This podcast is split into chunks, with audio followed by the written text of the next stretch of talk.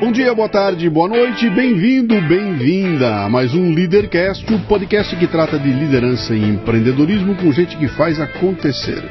No programa de hoje eu trago Amanda Sindman, profissional de comunicação, jornalista e mulher trans, muito longe do estereótipo que a sociedade aprendeu a usar para os trans.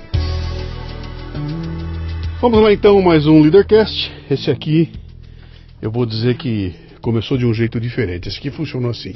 Estou eu lá conectado nas minhas redes sociais, para lá e para cá, e acompanhando no, no Twitter, quando de repente entra uma thread. Para quem não conhece o que é thread é o seguinte: quem usa o, o Twitter sabe que ali tem uma limitação de caracteres. Você pode escrever ali 140, 200 e poucos caracteres, não, não tem muito espaço para escrever. Então, quando a gente quer escrever um, um texto muito longo, a gente vai soltando um trechinho de cada vez e forma uma linha. Então você diz o seguinte: siga esta thread. O que significa? Você vai seguir um por um e no final de vários tweets você vai ter um texto grande, né? E ali entrou uma thread com um tema interessantíssimo. Quando eu li, falei, cara, alguém escrevendo um negócio com começo, meio e fim, sem militância. Será que dava um programa? Deixa eu arriscar. Peguei, entrei em contato, convidei e aqui estamos, né? Você já ouviu o programa? Já sabe que ele começa com três perguntas que são as fundamentais e aquelas que são necessárias, né? E que são seu nome, sua idade e o que, que você faz. Bom, primeiro, uh, cumprimentar todo mundo, né? Agradecer a honra de estar aqui e dizer que antes de chegar aqui eu dei uma estudada, né, nos programas. Sim. E chegou nessa parte, né? Diga seu nome, bah, já começou difícil. O que, que eu vou falar para esse cara? E aí? Bom, o meu nome é Julia Kurtz, mas o pessoal na internet me conhece como Amanda Sindman. Eu tenho 34 anos e eu sou jornalista. Jornalista. Uhum. Pra quem não tá vendo, o bicho tá nervoso aqui.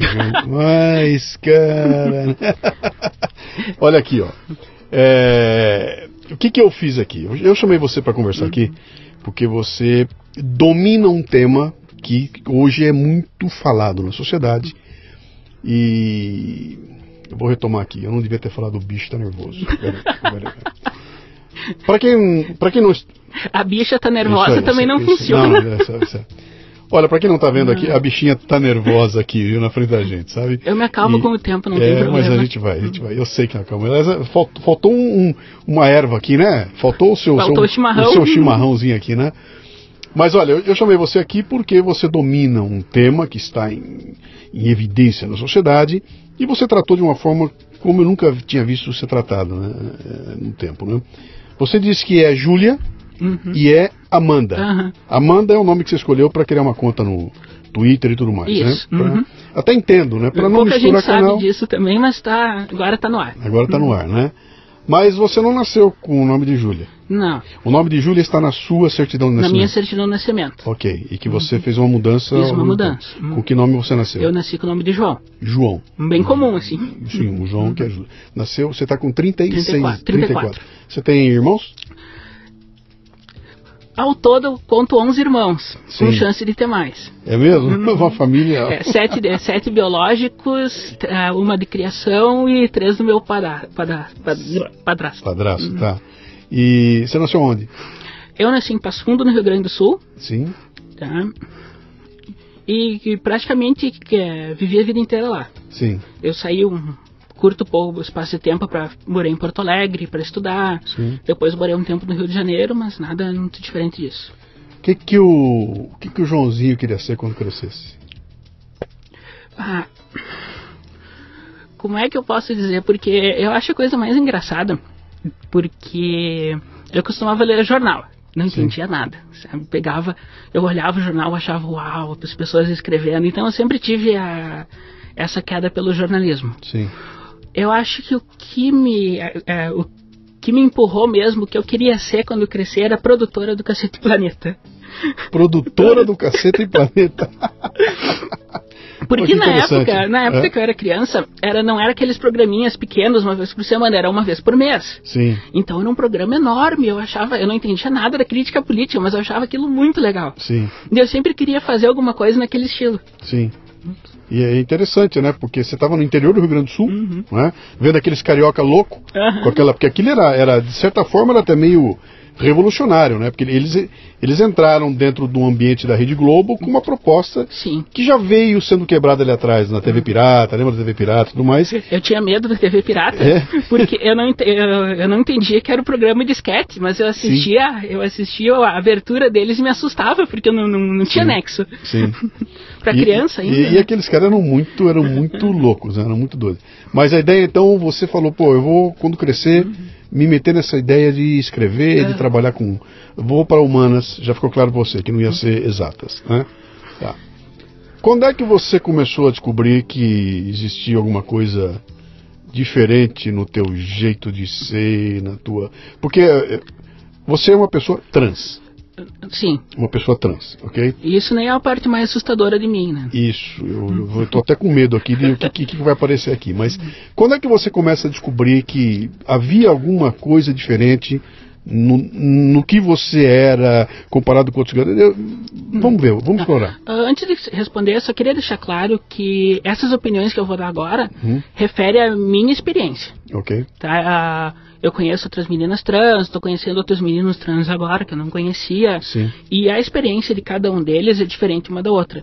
Então a minha resposta ela serve para mim, Uhum. mas não necessariamente serve para os outros. Ok. Então, Deixa eu fazer o meu statement aqui, tá? Então, a minha ideia de trazer você aqui foi exatamente para ouvir uma história sim, de alguém que vive num determinado contexto e tudo mais. E eu queria, ao ouvir tua história, ah, entender que não existe um modelo, Não não, tem um padrão, não tem um estereótipo, não tem uma coisa que você bate o olho e fala que todo mundo é assim. Não é. Cada pessoa Não, é. eu só quero deixar claro porque alguém pode ouvir, pode ouvir isso e depois pensar, não, mas eu conheço um caso que foi diferente. Não, Sim. eu não estou julgando esse caso, eu estou falando da minha experiência. Ok. Mas então, eu não vou saber precisar um ano, mas foi mais ou menos durante a puberdade. Uhum. Tá? O que quando o corpo começa a mudar, as características de sexo secundário começam a aparecer. E eu vi que as características de sexo secundário que estavam aparecendo em mim não eram as que eu queria. Uhum. O, é meio difícil de explicar, Uhum. até entre nós, assim, é difícil, mas é como se, pra mim, né, as pessoas me olhassem e vissem algo que eu não era. Sim, E me tratassem de uma forma diferente do que eu queria. sim.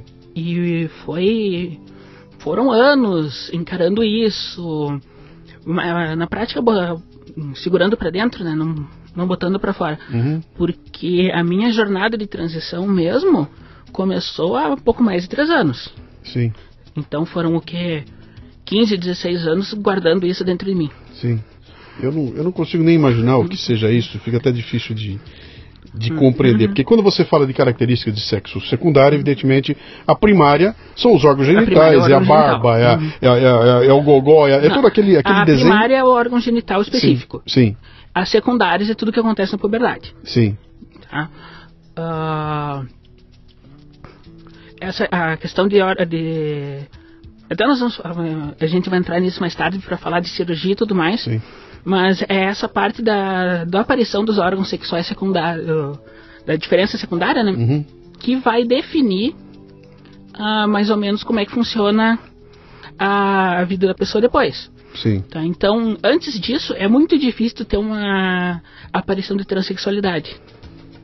Sim. Quer dizer, você está falando na puberdade. Na puberdade. Vão começar a surgir os pelos, Uhum. vão começar a surgir a, O corpo vai mudar, a, a mudança, cima. Uhum. a mudança do corpo, né? Uhum. E, e ali então te davam um nó. Você acordava achando que todo mundo olhava o João e na tua cabeça não era o João. Não era. Hum. Uhum. Como é que como é que você processava isso? Essa, como é que você sentia essa diferença? Bom, ah, eu tinha um problema, problema extra né, nisso tudo. Tá? E para explicar isso, eu vou ter que voltar a história um pouco mais. À vontade. Tá? Ah, Aqui, aqui, Uhum. aqui é o, é o, é o Leadercast, então nós somos donos do tempo aqui. Você Uhum. pode ir para frente, voltar, não tem problema. Então, eu vou soltar um dado aqui, agora. E eu vou ter que deixar ele aí, pra, porque se eu explicar toda essa parte, vai perder o nexo da história. Mas eu Ok. prometo que vai ficar tudo claro. Tá. Então, a minha história propriamente dita começa aos três dias de vida, quando a minha mãe biológica me abandonou no hospital. Tá? E eu fui criada por um casal adotivo. Um casal Um casal adotivo. adotivo. Adotivo. Tá. Então, é, eu tenho dois pais e duas mães. Então, assim, já. um, Que você conhece. que- não, eu só conheço. O meu pai, eu não conheço o biológico. Ah, o seu não conhece o pai biológico. Meu pai biológico eu não A mãe conheço. biológica se conhece. Mãe biológica eu Tá. conheço.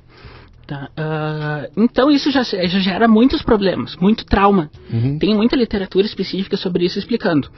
Ah, a primeira é o trauma de perda. Porque a criança, mesmo que ela seja nova, tenha poucos dias de vida, ela registra essa perda. Uhum. Então fica aquela coisa na cabeça. A minha mãe, que deveria ser, porque a pessoa que me carregou na barriga, a pessoa que deveria ter cuidado de mim, não me quis. Uhum. Se a minha mãe não me quis, como é que alguém vai me querer? Uhum. E isso não se forma no pensamento de forma consciente.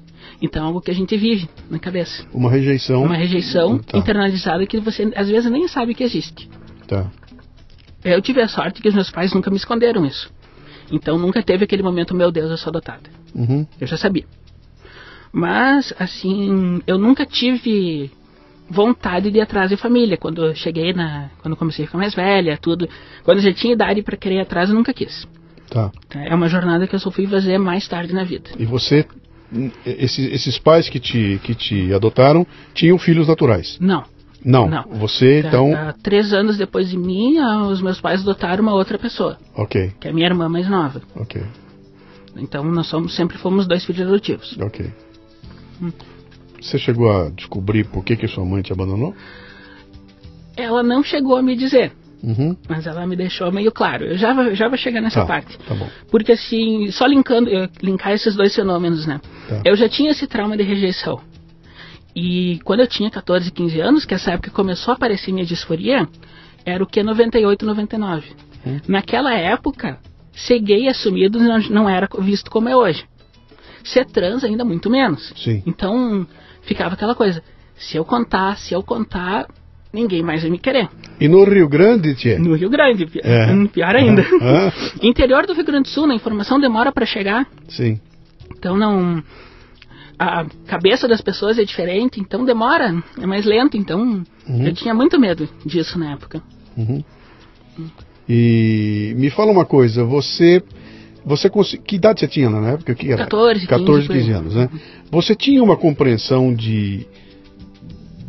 do gay, sabe? De, eu, eu, eu acho que eu gosto de pessoas do mesmo sexo que eu. ah. Eh, como, como é, você tinha essa compreensão? Porque tem uma diferença entre o gay e o transexual. Sim. tá? Então eu imagino uma criança se percebendo primeiro gay, Uhum. para na sequência se perceber trans. Imagino que seja assim. Não necessariamente. Tá. Porque existem, eh, existem duas coisas. Tá, Amanda, eu sou totalmente ignorante do É. assunto, tá? Então Não tem você me quebra no Uhum. meio Uhum. cada vez que eu falar uma bobagem aqui. Ah, não, não tem problema. É, é, existem dois conceitos. Uhum. Que é. Que é o, o, o conceito de quem você gosta. Sim? Tá? Eu gosto de homem, eu gosto de mulher, isso é uma coisa. Tá. E outro, que é o como eu me vejo, que é a identidade de gênero. Ok. Tá? Então eu posso muito bem ser um homem que gosta de homem, ser um homem que gosta de mulher, ser uma mulher que gosta de um dos dois, ser uma mulher que gosta dos dois. Sim. Ou eu posso, o meu, ou, ou o meu problema pode ser outra coisa. Eu posso não me perceber do jeito que, que eu que sou, Uhum. independente de quem eu goste. Sim. Tá? Existem casos registrados de transexuais que antes de se assumirem levavam uma vida heterossexual normal. Homem gostava de mulher, mas a mulher gostava de homem. E só foram ah, descobrir gosto pelo sexo oposto depois da transição. Depois da transição. Uhum. Tá, você está marcando um momento, tem um momento de transição que a gente vai chegar nele ali, Aham. né? Como é que você conduziu esse teu, esse teu, porque você já criou um ambiente para mim que é complicado, quer dizer, eu tô no interior do Rio Grande do Sul, tô numa Uhum. família na qual eu sou adotado, é, é, é, sinto que algo diferente acontece comigo, você estava na escola, E não tinha com quem conversar. então, havia um bullying, havia, você manifestava é, essa tua diferença de alguma forma ou não? Havia bullying. Sim, E eu sempre sofri bullying, mas não por isso. Porque essa questão de transexualidade é uma coisa que eu mantive muito guardada. Sim, Sabe? Nunca evitava manifestar uhum, do jeito que eu podia. Ah, como é que eu vou te dar um exemplo? Um homem que repara numa roupa de uma, de uma menina. sim, Tá? Um adolescente, digamos, repara numa roupa de uma menina e faz um comentário. Tá? Um comentário inocente. sim, Ele não está necessariamente sendo trans. Ele viu uma coisa e está comentando. sim. Mas como é que eu vou saber se as pessoas não vão ver que tem algo errado comigo? Sem você sabe? perceber Sem que está dando. Era aquela pa- a paranoia autogerada. Sim. Sabe? Eu tô dando deixa, as pessoas vão perceber que eu tô escondendo alguma coisa, Sim. e isso, isso pressiona. É um dos motivos pelo qual transexuais têm maior incidência de doenças mentais também. Uhum. É muita. Não, imagino que a informação. você tem que estar se policiando exa- extremamente. o, o jeito que eu vou tossir, Uhum. o jeito que eu espirro, a maneira como eu olho. Quer dizer, eu tenho que ter um gestual eu não posso uh, deixar transparecer que tem alguma coisa. Caso, se isso aparecer, eu serei agredido. Se eu fizer um gesto mais feminino, as- as pessoas vão olhar pra mim. Sim. Vão descobrir. Elas não podem descobrir. Porque se, se me descobrirem, eu vou ficar sozinha. Sabe? É toda essa, Sim. toda essa carga. E não é fácil. Sim. E, e- e criança. Criança. Carregando isso criança, Uhum. né? Ah, como é que você. Você tá, bom, vamos tentar separar a tua vida. Tem Uhum. coisas. Você está na escola, você está estudando, você vai estudar para alguma coisa, Uhum. você definiu que você queria ser jornalista, e, e ali eu vou conduzir, vou conduzir minha vida acho que nessa direção. Foi isso que você foi fazendo. Uhum. Na hora de procurar a universidade e tudo mais, você foi buscar para jornalismo, é isso? Não. Não, vamos lá. É assim, nessa época, isso em 98, 99, foi a época que começou a internet no Brasil. Internet comercial do jeito que nós conhecemos hoje. Sim. A web 1.0 ainda, mas. Então, eu queria fazer algo na internet. Depois eu fui descobrir que eu queria comunicação na internet. Uhum. Mas na época esse conceito de jornalismo e internet, não- os dois não se misturavam. Uhum. Então eu fui fazer ciência da computação. É algo totalmente Ok. lá no outro lado, né? Mas tá perto ali, tá no TI. Tá Tá, perto. tá no TI. Na época não. Tá, Na época isso não existia. tá. Aí eu fiz um semestre, não me adaptei, larguei, Uhum. sabe? E naquela época eu tava escrevendo. Escrevendo textinho, nada. Nada demais. Uhum. Sabe? Era texto pros colegas, sabe? Tipo editorialzinho de jornalzinho de escola, nada. Sim. E daí eu. Ah, eu gosto de escrever, eu vou escrever. Eu vou fazer letras. Aí eu fiz. Isso foi, isso foi metade de 2002. Uhum. Eu fiz letras um ano e meio, durante 2002 e 2003, A- aonde? em Passo Fundo mesmo. Passo Fundo. Tudo tá. isso, tudo isso em Passo Fundo. Tá. E aí chegou uma parte da vida que eu decidi, não, eu não quero mais ficar aqui. Eu quero sair daqui, eu quero fazer, não necessariamente fazer outra coisa, mas eu quero trocar de cidade. Então eu larguei a faculdade, Por que, que você quis trocar de cidade? Para ir para um lugar maior? ir para um lugar maior, ter outras experiências. Sim. Hum, Eu tinha o quê? 18, 19 anos na época, eu tava na idade de sonhar alto. Uhum. Então eu larguei a faculdade e fiquei um semestre estudando e fui fazer vestibular fora. Então eu fiz três vestibulares. Eu fiz para letras na URGS e na Federal do Paraná, Curitiba. E fiz jornalismo na PUC do Rio Grande do Sul. Uhum. A única que eu não passei foi na URGS. Tá. Então eu tinha, eu tinha que escolher. Ou eu ficava em Curitiba, ou eu ia para Porto Alegre. E eu escolhi Porto Alegre, talvez pelo pior dos motivos, porque eu conhecia gente lá. Uhum. Porque daí eu não ia me sentir sozinha. Porque essa questão de solidão, que é comum em pessoas trans, mas bate muito martelo na cabeça. Sim. né? Ainda mais adoção e tudo mais. Lembra que tem todo, nessa época tem todo esse turbilhão em mim. Sim. Só que eu não sei lidar com isso. Então eu fui para Porto Alegre. Eu fiquei dois anos e meio. E foi um... Você não, você não tinha se aberto nem com os pais, nem com os pais. com ninguém. Ninguém. Estava sozinho. Ninguém sabia. Tá? E não tinha aquela coisa. O gay, aí já faz uns anos depois, né? O gay já estava começando a ser mais aceito. Sim. O meu melhor amigo nessa época, que é meu melhor amigo até hoje, ele é gay. Tá? Hoje em dia ele é assumido. Nessa época, ele era também totalmente armário, Sim. sabe? Então, a gente vivia mais nessa, nesse, nessa exclusão. Mas eu não tinha nem falado pra ele ainda. Eu fui falar pra ele anos depois disso. Uhum. E ainda assim, para tomar uma atitude, demorou mais uns anos. Enfim, eu fiquei um ano e meio em Porto Alegre e a solidão começou a pesar. E daí que me deu um surto de depressão braba. Eu acordava de manhã, não conseguia sair da cama, no... perdi a aula, per- perdi quase um semestre inteiro por falta, porque não conseguia sair da cama. Uhum. O máximo que eu saía de casa, tinha dias, era para ir no mercado comprar comida. E, e não tinha ninguém cuidando de você? Não, morando sozinha. Caramba. Uhum. teve um é, acho que foi no meu aniversário. Eu tinha ido pra casa e era um domingo, eu tava voltando pra Porto Alegre. Eu não sei como eu consegui entrar no ônibus, porque a minha vontade era de sair correndo. Uhum. E sair chorar com, num canto qualquer, porque eu não queria voltar. Porque tinha dias que eu não conversava com ninguém. Sim, Ah, lembra, é, isso é 2000 e pouco, então não tinha na internet. Sim, Era internet de escada, então se conectasse de dia, adeus conta telefônica. sim. É, é, é, não, não é fácil, não é fácil. Bom, precisamos sair dessa, né? Hum, O que acontece? Bom, em 2007 eu não aguentei mais, tranquei a faculdade. E eu tranquei, eu, transferi minha faculdade de volta para Passo Fundo. Uhum. Aí lá, como tinha família, tinha um suporte melhor, tudo, eu fiquei por lá consegui terminar a faculdade. Assim, isso foi em 2010 que eu cheguei a terminar, Ok. tá? Mas tem um hiato interessante aí. Quando eu comecei, eu tinha feito uns estágios em, Po- em Porto Alegre. Eu trabalhei na, na própria faculdade, laboratório de jornalismo online, né? Que daí já era um pouco mais pra frente, já tinha experiência de jornalismo online, que foi lá que eu vi.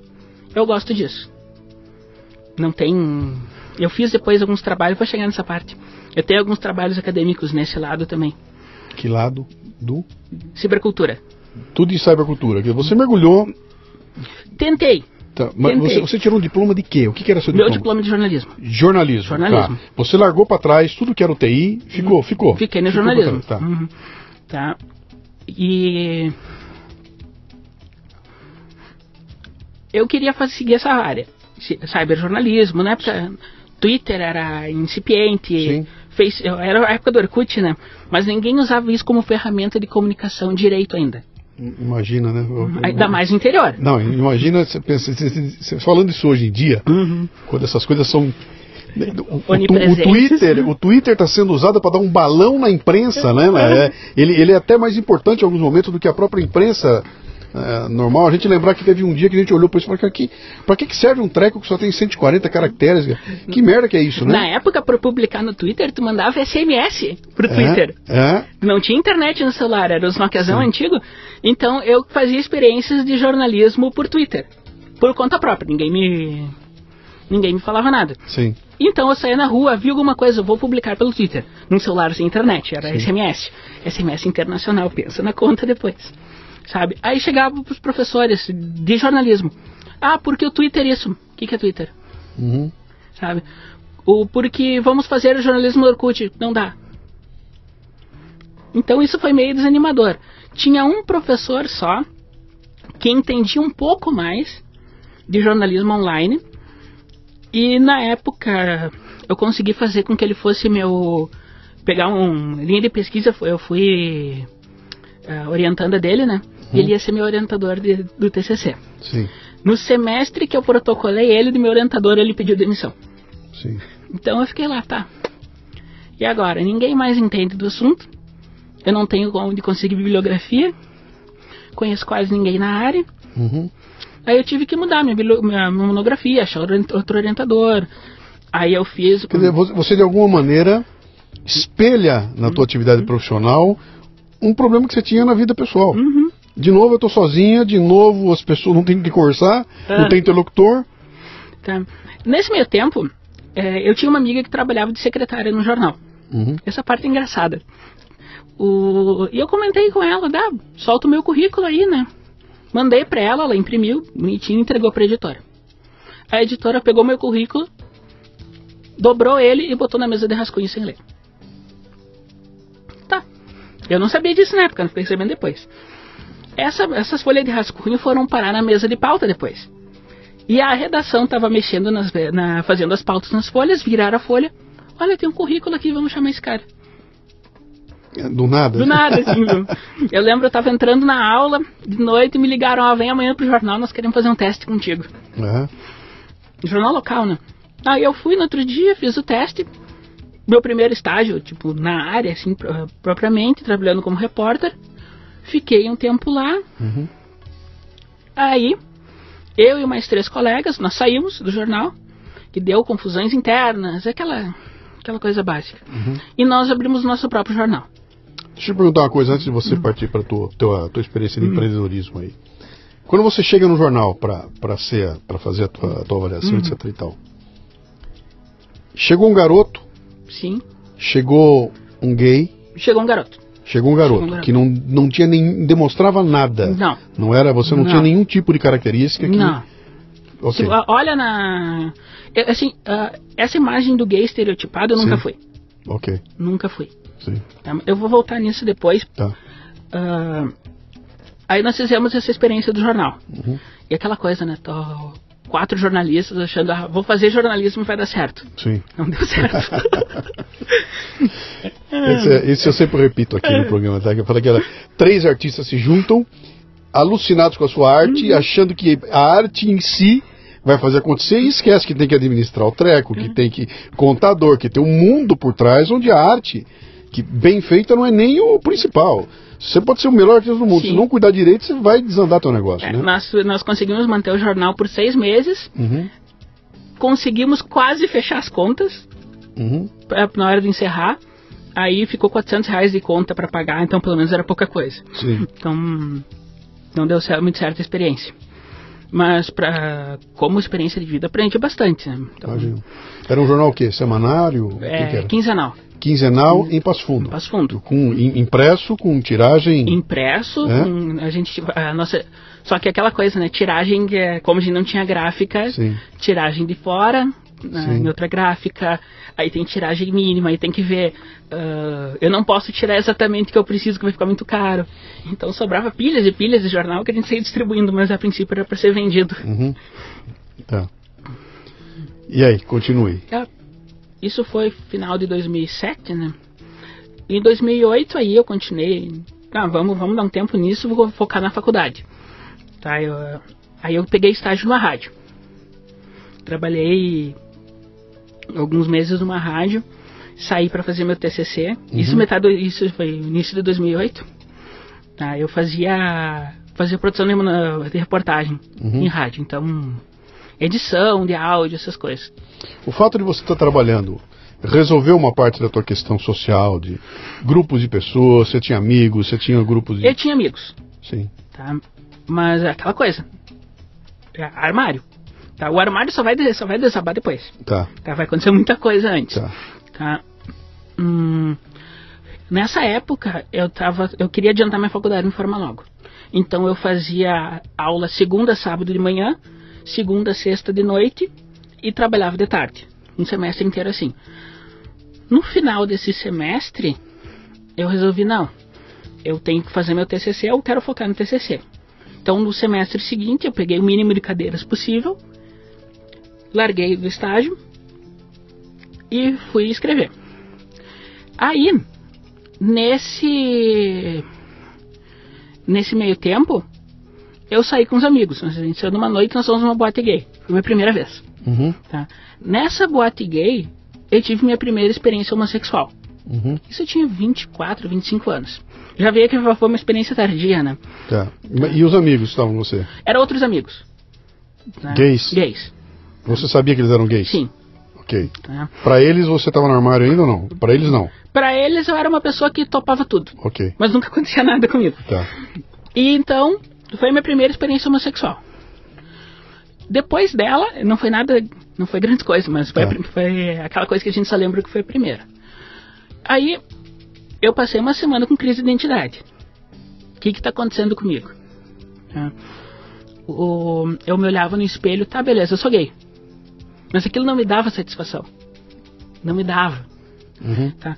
Eu vou ficar, eu vou ficar um gay mais estereotipado. Não acontecia nada, sabe? Continua a mesma pessoa, em suma. Mas aquilo me incomodava porque, tá. Eu fiz algo que de certa forma rompi uma barreira minha. uhum, Nada mudou. E eu, não, eu tô vendo que não vai mudar nada. Não, isso não. Não é quem eu sou. Sabe? uhum. Beleza. O final daquele ano, eu peguei um trabalho de férias nos Estados Unidos, passei três anos, no- três meses no Alasca. No Alasca? No Alasca. Opa. Surgiu a oportunidade, eu pensei, quando é que eu vou ir tão longe, né, na vida? Sim. Tão, tão longe de casa, no caso, né? Vamos conhecer, né? Não custa. Peguei ah, aquelas dia, dia que durava uma hora, amanhecia às 10, anoitecia às 11, a aurora boreal, foi uma experiência incrível, Uhum. tá? Juntei uma grana, essa grana pagou meu, tra- meu tratamento, Uhum. 10 anos depois, né? Então, valeu a pena. Em 2010 eu me formei. E nessa época eu comecei a namorar. Tá?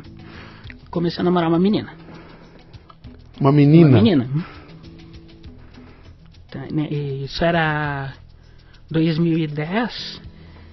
Eu já tinha 26, 27 anos. Uhum. E ela era do Rio.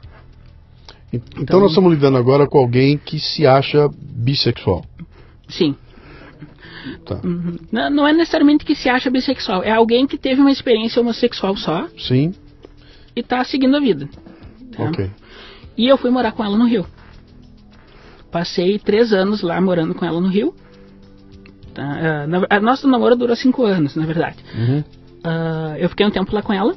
Sim. Aí eu voltei pra casa. E nesse meio tempo eu achei um emprego. Naquela mesma rádio que eu trabalhei. Pausa. Agora eu vou fazer minhas cutucadas aqui. Você estando com ela, Sim. para você era uma coisa. Era bom, Era bom. era normal, era. eh, Você gostava de estar com ela, ao ter relações sexuais com ela, eram, eram prazerosas, eram. Era uma coisa. você não estava se obrigando a nada. É meio difícil de explicar porque não é necessariamente se obrigar. Sim. Sabe? Eu tava com ela porque eu queria. Ninguém me brigou, ninguém Você gostava dela. Gostava, Eh, sabe? Genuinamente. Não é que eu não gostava, não é questão de gostar dela, eu não gostava de mim. Sabe? Sim. Aqu- Aquilo que eu te falei antes. ah, as pessoas me olhavam e viam outra pessoa. Eu não podia me expressar, alguma coisa sempre ficava trancada. Sim. Então, é, é nesse sentido. Até um, um dos problemas que eu tinha por causa disso, o, na época que eu comecei o jornalismo, eu não conseguia ligar pra fonte. Você Não não, cons- conseguia ligar para fonte. Não. Ah. A- a- se eu não conhecia a pessoa, Sim. eu ligava de boas. Mas se eu precisava falar com ela de novo, Sim. eu não conseguia ligar. Não conseguia falar com a pessoa. Aquela coisa do medo de uma relação. insegurança, uma é, insegurança. uhum. tá. É. Mas termina lá com a menina que você teve lá. Aí, Imagina, você então durante três anos você você teve intimidade com ela, Sim. e você chegou a ponto de se abrir com ela, de comentar alguma coisa ou nunca? não. Quer dizer, você você dividindo sempre- a casa com uma pessoa que era sua namorada, Uhum. você também não se abriu para ela. Não. Pra ver como era. Mas- Porque mas, tinha, cara- tinha essa questão da. É, é, volta pro trauma de abandono. Sim. Tá? Se as pessoas me conhecerem como eu sou, elas não vão mais, me- não vão mais me querer por perto. Uhum. É toda essa ideia na cabeça Sim. martelando, e martelando, e martelando. Inconscientemente, não tem um. Sim. Aí, nesse meio tempo, eu peguei, eu consegui um emprego de, na rádio, em Passo Fundo. Que onde me chamaram para montar toda a estrutura de internet deles. Cuidar de site, administrar redes sociais, que na época era Facebook, Twitter, ah, Foursquare, na época era Uhum. grande, hoje não tem mais. Esse, na época não tinha Instagram também, Sim. né, pré-Instagram. Sim. Então eu montei toda a estrutura deles de, de redes. De, eu tinha acesso, graças a colegas, assim, que. Colega que comenta com colega, eu tinha acesso aos dados da concorrência, né? Os nossos dados eram maiores que os deles, Sim. tá? pelo menos isso. Tá? Os nossos. O nosso crescimento no Facebook era gigantesco. Eu queria fazer duas coisas que eu queria fazer na época. Era transmissão de jogo, futebol, por live chat, Uhum. e transmissão da rádio via internet. Tá. YouTube na época. Só que essas coisas de novo, voltamos pra lá. Interior do Rio Grande do Sul, ninguém conhece isso, Uhum. ninguém aposta. Hoje em dia é normal, uma rádio tu pega. Sim. Na época eu queria fazer, não me deixaram. Eu submeti os planos de pra diretoria, não, não queriam. O site também tinha um, um problema enorme porque ele foi feito sem, sem propaganda. Uhum. Então ele não rendia. Aí eu falava pra eles, tem um problema. em- E você era só despesa. Você só era Eu despesa. só era despesa, porque não tinha como render. Sim. O meu emprego foi feito para não render. O que, que eu fiz? Eu comecei a pensar em coisa alternativa.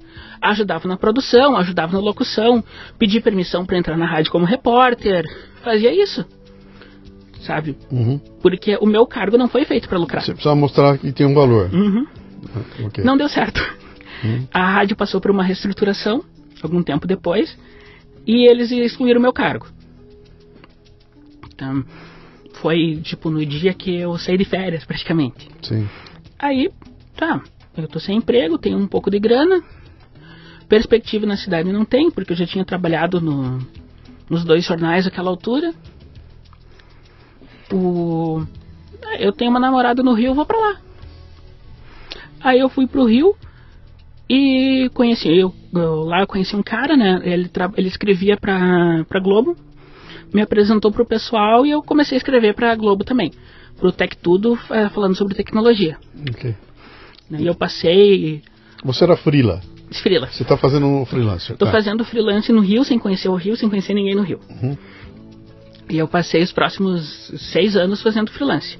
Tecnologia, celular, escrevendo sobre celulares, escrevendo sobre WhatsApp, uh, essas todas, uh, esses vírus que grandes ataques de vírus que aconteceram no mundo, eu sabia de tudo sobre todos. E assim ia. Assinando como João, tudo. Tudo como João. Tá? Na época não existia nem Amanda. Tá. É.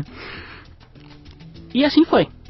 Até que no final de 2016 o meu namoro acabou. Ah, foi um negócio totalmente uh, traumático, sim. O porque nós dois tinha, uh, nós dois sofríamos depressão, nenhum dos dois estava se tratando na época.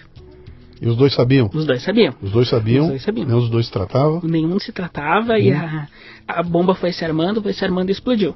Sim. Tá? Então, quando eu vejo, eu tô de volta em casa. Tô, a casa que eu tava montando, perdi ela completa. Um, tô sozinha. Não tem nada, não tem emprego bom em vista. Tenho... 33 anos. Não, isso foi em 2016. 16. 2016, 32. 30, 32 anos. 32. Uhum. Não tenho perspectiva. A minha mãe, já nessa época, eu morava com a minha mãe antes, né?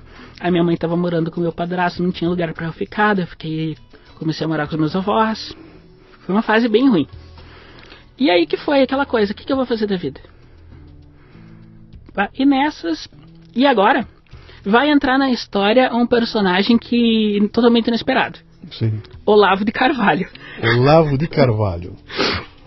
Porque o que, que acontece? Nessa época, eu tava lendo o mínimo. Foi uns seis, oito meses depois que lançaram o mínimo. Sim. E eu tinha um. tinha o mínimo que você precisa saber para não ser um idiota, que é a coletânea de artigos do Olavo de Carvalho, organizada pelo Felipe Moura Brasil, e que é um best-seller gigantesco. Tá. tá. E eu tava lendo o mínimo. E num dos primeiros artigos do mínimo, o Olavo fala sobre o Viktor Frankl. Sim. Que, que ele escreveu o, Em busca do sentido. Em busca do Sim. sentido. Tá? E ele, ele, não, ele dá uma resumida do que o Frankl fala, que é o seguinte: a vida é feita de descobrir sentido. Uhum. E as pessoas que descobrem um sentido na vida costumam ser mais felizes do que as que não têm. Sim. Tá? Eu fiquei com isso na cabeça. E eu queria ler o livro, queria ler o livro do Frankl. Demorei três anos, eu li no início desse ano só, mas uhum. eu li. Aí eu fiquei com isso na cabeça. Tá. E agora? Eu não tenho nada, né?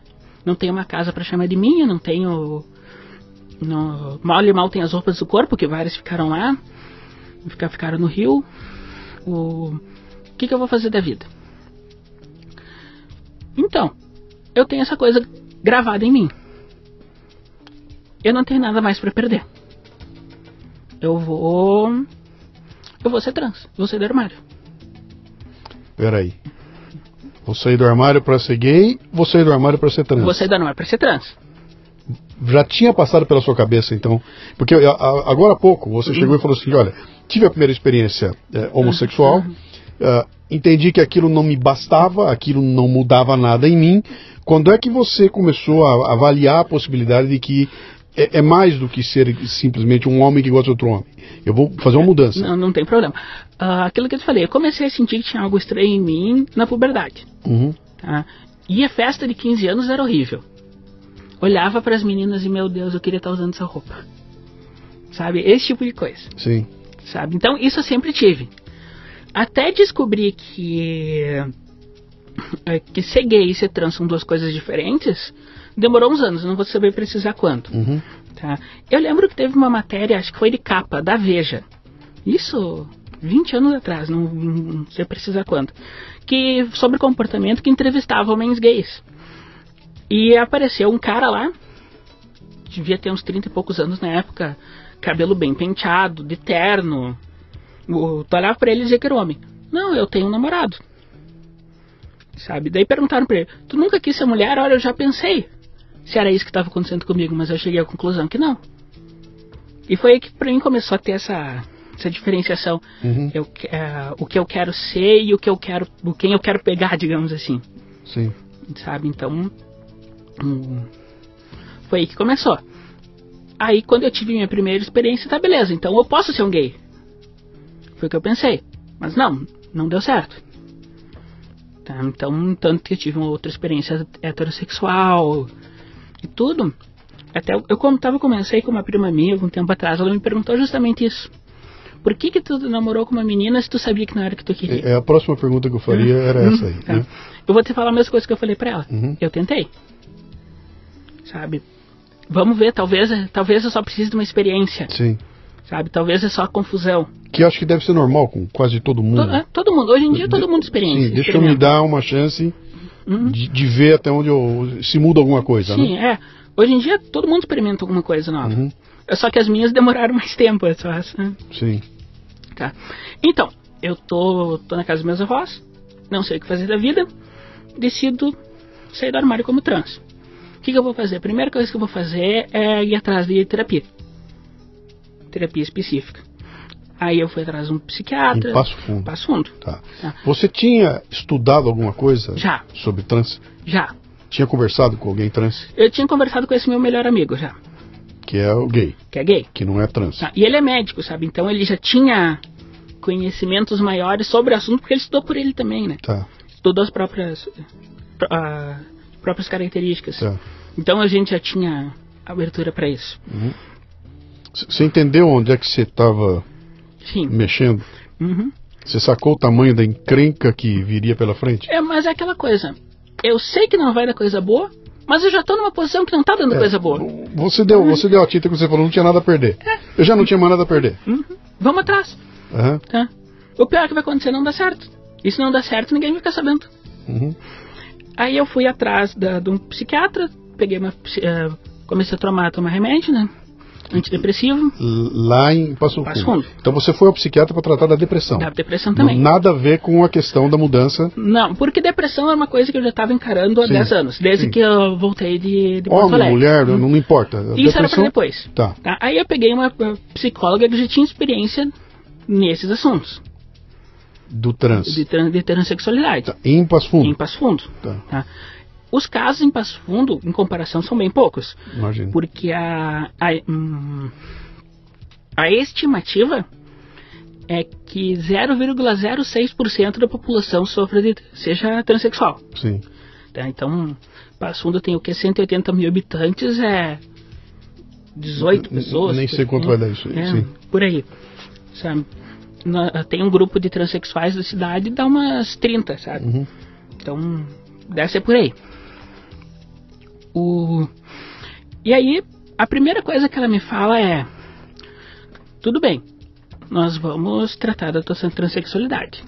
Só que, antes de tu entrar em qualquer regime de hormônio, qualquer mudança física, é a melhor coisa que tu tem a fazer é tratar todos os teus problemas que tu tem pendentes porque se o que tu tem não é disforia de gênero, é outra coisa, tratando disso vai aliviar a disforia e tu não vai fazer um tratamento que tu possa se arrepender depois.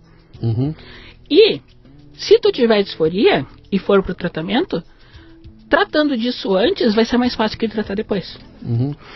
Nós estamos em 2016. Em 2016. A, a disforia de gênero já estava estabelecida. Já estava estabelecida. já se sabia, já tinha literatura a respeito. Já. Quando você conversar, já havia. Você podia ir para a internet e descobrir o que Sim, estava acontecendo. só que Sim. o problema é o seguinte, disforia de gênero tem muita literatura. Uhum. Essa literatura não é conclusiva, Sim. E o que tem ninguém sabe. O que, que é. Ah, o, porque assim, uma, da, uma das ideias que a gente tem na- no imaginário popular é que a pessoa acorda um dia e diz: Vou ser mulher. Uhum. A partir de agora eu sou mulher, não quero que ninguém me trate. O contrário que me tratar é transfobia. Sim. Não funciona assim. O, no momento que tu entende o que está acontecendo, é noite sem dormir, é choro sem saber porquê, é, ver as coisas acontecerem diferente do que tu espera, sabe? Não, não é feliz. Não é uma coisa que tu sai correndo feliz. Ai, eu sou trans, que bom. Uhum. O- eu vou voltar nisso depois. Tá. Porque eu tinha dois problemas na, nessa época ah, que eu tinha que tratar. Primeiro era a relação com meu pai. tá? Meus pais se separaram em 2007, na época que eu estava em Porto Alegre, porque o, a minha mãe pegou meu pai com outro homem na cama. Tá? Seu pai adotivo Meu pai é adotivo, foi descobrir tardiamente, Uhum.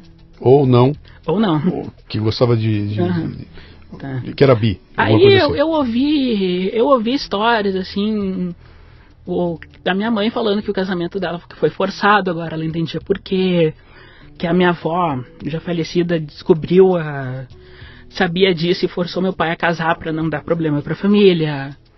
Esse tipo de coisa. Até onde isso é verdade eu não, não sei, também não tô aqui para julgar. E também não teve nenhuma influência na tua educação, Não. nada do que você é. Não sei porque o meu pai, o adotivo, ele era meio distante. Sim, Sabe? Para mim, é criança, né? Aquilo é normal, pais são distantes dos filhos. sim. sabe? A minha mãe pegava muito no meu pé, educação, essas coisas. Mães são assim. Sim. Eu não tinha essa experiência de de outras, outro pai e outra mãe. Quer dizer, você, você derruba qualquer explicação de que houve um modelo que você seguiu que te influenciou. Aquela história, um, um- um casal gay educando uma criança, ela necessariamente vai virar gay, né? Que tem uma conversa assim, né? É, e- e isso não se compra, isso não é assim, não é assim que funciona. E você não teve ninguém te pressionando para te empurrar para qualquer Não, até porque o, o meu pai estava no armário maior do que o que eu tava, né? Sim. Só que ninguém sabia. Tá? Então, a gente tinha brigado, nem foi por isso, sabe? Foi por outros motivos. A gente brigou, a gente não se falou mais. Então a minha psicóloga falou: se ajeita com teu pai. Não tem por que ficar. E outra coisa foi justamente essa questão da família. Uhum. O vai atrás da tua família biológica. Porque talvez o teu grande problema esteja escondido aí, nesse Sim. trauma da infância, e tu vai resolver e vai ser uma pessoa feliz não vai precisar de tratamento. Eu fui. Sim. Tá? O, o nome da minha mãe biológica não ficou registrado no, nos anais do hospital. Por sorte, o meu pai anotou todos os dados que ele tinha e me passou. O, aí, nesse meio tempo, eu já fui falar com ele, a gente se encontrou, tomou um café, ficamos de boas. O, Vocês tinham brigado por quê? questão de trabalho. O, eu estava estressado no trabalho. Uhum. sabe? E meu pai sempre foi impulsivo. E ele queria me queria eu tava eu tava num dia eu tive uma- eu tive um surto depressivo. Tá? E meu pai queria me jogar no trabalho com tendo um ataque. Uhum. Sabe, eu não quis. Daí para a gente parou de falar. Em resumo, Sim. o aí beleza, eu peguei o nome, peguei o nome da minha mãe, peguei todas as informações. Vamos atrás. Tá? Agora, hoje em dia tem internet. Tu joga o nome da pessoa, No aparece. mínimo você vai achar um. Três um- homônimos. Um, ou não, um processo contra ela, né? Achar Alguma coisa na justiça, tem um, tem um jeito Tá. de, de começar a procura. Então eu cheguei no Google, digitei o nome da minha mãe biológica, nada. Tá, e agora? Então vamos começar a lidar com as possibilidades. Primeiro, é um nome falso, não tem registro, sabe? Ou tá incompleto. Vamos, vamos ver, tá? Fiquei uma semana assim procurando isso, vendo atuações. Eu tinha o nome do meu avô também, nada. Que tá. A cidade que que tinha eh, ela estava registrada como sendo de Palmeira das Missões, ela não era de Palmeira. Uhum. Tá? Todos os dados inconclusivos. Sim. Bom, eu sou jornalista, né? Vamos fazer o que jornal-. Vamos fazer o que o jornalista faz melhor. É. Abri o Facebook, digitei o sobrenome dela, Palmeira das Missões, aquela lista enorme de pessoas, abri uma por uma e fui, e fui colando. Meu nome é tal, eu tô fazendo tal coisa, eu tô procurando fulano e tal, qualquer informação vai ser boa. Umas 50 pessoas. Nada. Uhum. Deu tá. Vamos, vamos tentar outra coisa. Nesse meio tempo, a minha avó quebrou o braço. E ela, fe- a- ela já tinha, ela tinha problema de equilíbrio. E ela quebrou o, bra- o mesmo braço pela segunda vez no mesmo lugar. Não tinha conserto, tiveram que pôr uma prótese. A prótese dela infeccionou, ela teve infecção generalizada e morreu por causa disso. Isso tudo foi ao longo de seis meses. Mas quando ela teve isso, parou tudo da vida de todo mundo. Tá? Eu, minha mãe, meu avô, todo, todo mundo parou tudo para cuidar dela. E foi assim, foi horrível, porque ah, eu passava noites no hospital dormindo com ela. O ela não tinha controle, né? Hum, defecava de madrugada na- nas fraldas, tinha que chamar o enfermeiro, não tinha cama para dormir, tinha que dormir no sofá, que era, sabe? E eu fazia isso, minha mãe fazia isso, a gente se alternando Sim. sabe? Então, o, depois ela entrou em coma permanente e não voltou mais. Isso foi ainda seis meses. Uhum. O, nesse meio tempo nada, aconteceu nada. Na, na questão da família, eu não fui atrás, a minha, a minha vida praticamente parou. Tá? Eu ficava em casa, eu escrevia para Globo e cuidava da minha avó. No dia que ela morreu, agora fez dois anos, foi dia 22 de abril, era um sábado, eu tava no velório dela, recebo uma mensagem de alguém, eh, de uma das pessoas que eu tinha entrado em contato lá, meses antes. Olha, essa pessoa que tu procura eu não conheço, mas o nome do pai dela é o nome do meu tio. Então eu vou te passar um contato para que pode ser que seja quem tu está procurando. Esse contato depois eu fui descobrir era da minha tia, da tia biológica. Tá. tá? Eu dei sorte. Eu quando aconteceu aquilo eu não acreditei, não, é muito, tava sendo muito fácil, sabe? Eu pensei que ia passar meses procurando, procurando e seguindo pista, não. Dei sorte e chegou ali. Aí eu contei minha história. Contei minha história pra, pra minha tia, na época eu não sabia, né? Uhum. Ela, não, eu vou ver. No outro dia, isso aí de conversando tudo demorou dois meses. Dia 22 de julho, 16, 17 na verdade, o, minha tia chegou pra mim, ó. Eu conversei com a minha irmã, que é tua mãe, ela confirmou a história e tu tem mais sete irmãos. Então, tipo, da noite pro dia caiu sete irmãos, um vô, duas avós, mais umas quatro tios e tias no meu colo. Tem que lidar com toda essa gente. Aonde? Lá em Palmeiras? O meu vô É. mora em Três Passos, Tá. que é perto da fronteira com Santa Catarina e com a Argentina. Tá? A minha mãe, agora, a parte interessante, a minha mãe morava em Porto Alegre. Porto Alegre. Porto Alegre. Olha só. Eu tinha uma irmã, tenho, né? Uma irmã que ela mora em Capão da Canoa, que é praia, e ela morava perto de onde eu passava o veraneio quando eu era criança. Uhum. E o, mais, o, o, o que mais me surpreendeu foi eu, eh, eu tinha uma irmã que ela mora em Ijuí hoje Uhum. e ela também foi abandonada. E ela tinha encontrado a família seis meses antes. Outra família? A, não, a, a mesma família que eu. Então, é- essa irmã, essa irmã sua que foi adotada por aquele casal? Não, não, uma irmã biológica Ah, uma irmã biológica. que também foi abandonada. Pela mesma Pela mãe mesma que mãe. te abandonou? Mesma mãe que me abandonou. Ela abandonou dois filhos. Mais. Mais. Abandonou mais. Mais. Tá, Ela abandonou meu irmão mais velho. É. e isso em Palmeiras das Missões mesmo, e deu a sorte de uma das enfermeiras ser amiga da minha avó. Então ela conseguiu ligar para minha avó para ir lá resgatar meu irmão e foi a minha avó que criou meu irmão. Aham. Ixi, Maria. É complicado. É, é, que história. E aí você vai lá e se apresenta para a família, Uhum. aquela sua nova família. Aqui estou eu, não sei bem se eu sou o João. Não, não foi bem assim. Ah, quando eu comecei isso, eu meio que parei com a disforia, sabe? Pô, tem 10, 20 pessoas novas para conhecer. Sim. sabe? E a, a disforia tá indo, o tratamento tá indo. Mas o, eu tenho que me concentrar nessas pessoas agora. E eu fui conhecendo, e tirei tempo para conhecer todos os meus irmãos. Tá? De, desses sete irmãos, eu conheci seis nesses últimos dois anos. Tá? Ah, o que falta me bloqueou. Uhum. Sabe? Ah, que é uma história bem, é uma história bem complicada. Sim. Tá? E uh, a última pessoa que eu fui conhecer, que eu fiz questão de conhecer, foi minha mãe. Sua mãe? Minha mãe. Tá? Antes disso, eu conheci, eu conheci todos os irmãos que eu consegui. Uma vez eu fui para Porto Alegre só para conhecer um irmão meu. Não falei com a minha mãe. E cheguei lá de surpresa também. Porque daí ele ia avisar a mãe, daí ela ia lá, me ver, eu não queria isso. Tá, conheci minha irmã de Juí, tá? E a gente tem o mesmo trauma, né? E ela ela se tornou minha melhor amiga Uhum. nesses últimos dois anos. Tanto que ela estava até hoje lá em casa. Eu vim viajar, deixei ela em casa. Que ela teve uns problemas com o sogro, o sogro estava internado. Não, tu vai ficar aqui em casa, Uhum. sabe? Então a gente se aproximou muito.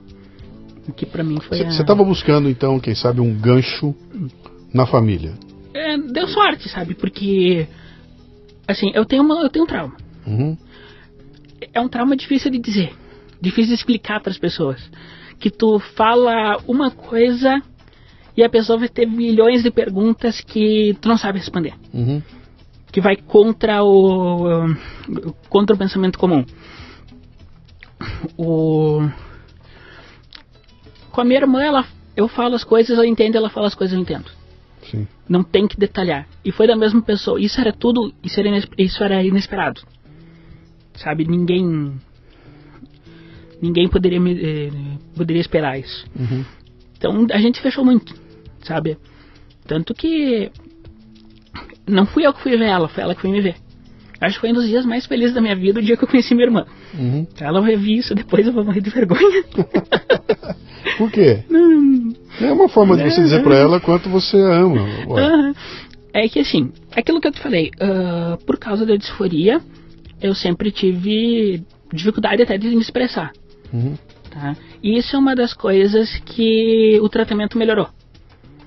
Tá? Eu consigo, já tô conseguindo, tô conseguindo falar isso pra ti de boas. Tá? É, mas assim, essa questão da disforia, eu contei pra duas pessoas só da família. Que era essa minha irmã e essa outra irmã que depois chegou a me bloquear. Tá? Porque ela também tinha os problemas dela com a família e tudo, que não. É coisa dela, não me convém ficar falando. Uhum. Tá? Foram só para essas duas. O resto só foi descobrir agora no início do ano, quando eu comecei a mexer com os documentos. Tá? Tá. Então, isso acontece metade de 2017. Quando estava chegando 2018, eu tive um problema com a minha terapeuta. Eu tro... Aí eu troquei de terapia. Troquei de terapeuta. E nesse meio tempo tinha aberto um ambulatório de LGBT na cidade. E lá tinha tudo. Tinha ah, terapeuta especializado, psiquiatra especializado, o endocrinologista, que é importante. Sem isso, eu teria que ir para Porto Alegre uma vez por mês. Tá? Então, eu fui lá, agendei em consulta. Tá? Enquanto eu estava esperando, o começou a me bater. O... Será que é isso mesmo que eu quero? Então, você tava começando, você começou um processo de Aí sim ia começar trans, de a terapia mudan- mesmo. Terapia o- para os mudança remédios, sim. de... Ok. Muito bem, você está no Leadercast, que é um podcast focado em liderança e empreendedorismo que proporciona conversas nutritivas com gente que está aí para provocar mudanças. O Leadercast faz parte do Café Brasil Premium, a nossa Netflix do conhecimento, que redefine o termo estudar, ao transformar seu smartphone numa plataforma de aprendizado contínuo. Você pratica uma espécie de MLA, Master Life Administration, recebendo conteúdo pertinente e de aplicação prática e imediata que agrega valor a seu tempo de vida. São videocasts, são sumários de livros, são podcasts, são e-books, são eventos presenciais e a participação numa comunidade nutritiva onde você faz um network que não tem em outro lugar, cara. Acesse cafedegraça.com para experimentar o Premium por um mês sem pagar. Quando é que você decidiu que você ia, ia, ia por esse caminho? Porque eu tenho a impressão, de novo, do alto da minha ignorância, que esse caminho é um caminho que não tem volta. Não Você tem. entrou, ele não volta mais. Não né? Então a decisão, por isso que se discute tanto, pô, Uhum. com que idade que, que deve se começar a pensar nisso, né? Quando foi que você Eu, eu vou seguir a receita da tua terapeuta lá, né? Resolve teus problemas. Então você foi lá, resolveu com a família, se reatou com seu pai, etc e tal. Depois de tudo isso feito, você olhou e falou: Bom, fiz tudo isso aqui e é, eu, eu vou pro caminho da. da... Não, assim, o caminho a gente tinha decidido em 2016. Só que mesmo que tu decida pelo caminho, o pré-requisito é dois anos de terapia. Antes de começar. Ok. Então, esse, esse, esses Teria dois, que ter os dois anos de Eu teria que forma. ter de qualquer maneira, não Tá. era só chegar lá e me dar remédio. Tá. Tá? Mas eu tava chegando a hora. Chegando a hora. E começou aquela. Será que é isso? Será que é isso? Sabe? Então, e faltava, faltava o. O elemento principal, sabe? Eu, eu, tipo, faltava alguma coisa pra mim, pra eu ter a certeza.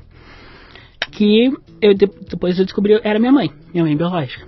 Então, no início de 2018, eu peguei, fui pra Porto Alegre fui pra conhecer ela. Então, finalmente, assim, depois de muito tempo, sentei cara a cara com a pe- pessoa que tinha me abandonado. Uhum.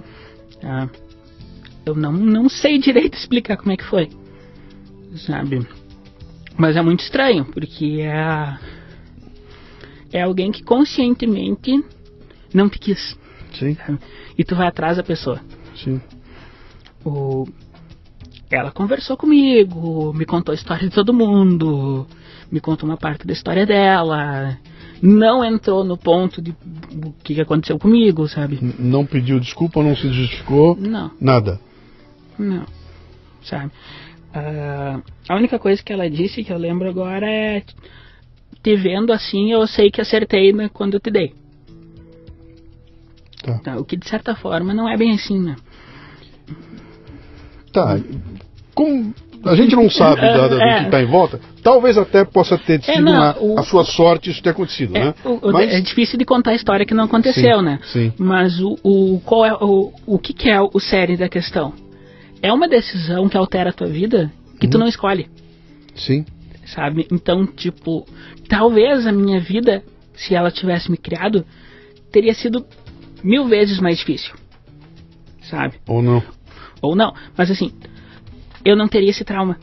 Sim, Eu seria uma pessoa diferente. sim. sabe? Então é, é, é fácil de dizer, não, tu tá- foi criado por uma pessoa, uma, pessoas com mais poder aquisitivo. Não, mas o preço disso que eu paguei, Uhum. sabe? E é uma coisa que a minha irmã sofre a mesma coisa. Você tem certeza que se sua mãe tivesse criado você, você não teria a disforia? Não, não, não posso, não posso afirmar isso. Uhum. Tá? O, o que eu digo é algumas situações que aconteceram na minha vida poderiam não ter acontecido. Ou análogas, sabe? Porque não Sim. teria acontecido mesmo. Sim, mas, sim, sim. hum, da disforia é difícil de dizer. Sim. porque não se sabe exatamente a origem da disforia. A, a suposição é que seja um, um pouco de fatores genéticos Uhum. e um pouco do fenótipo, né, do ambiente. Mas não se tem 100% de certeza. Sim.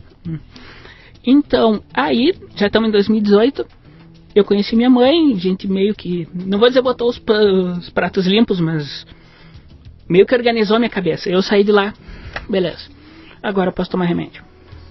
Tá. Uhum.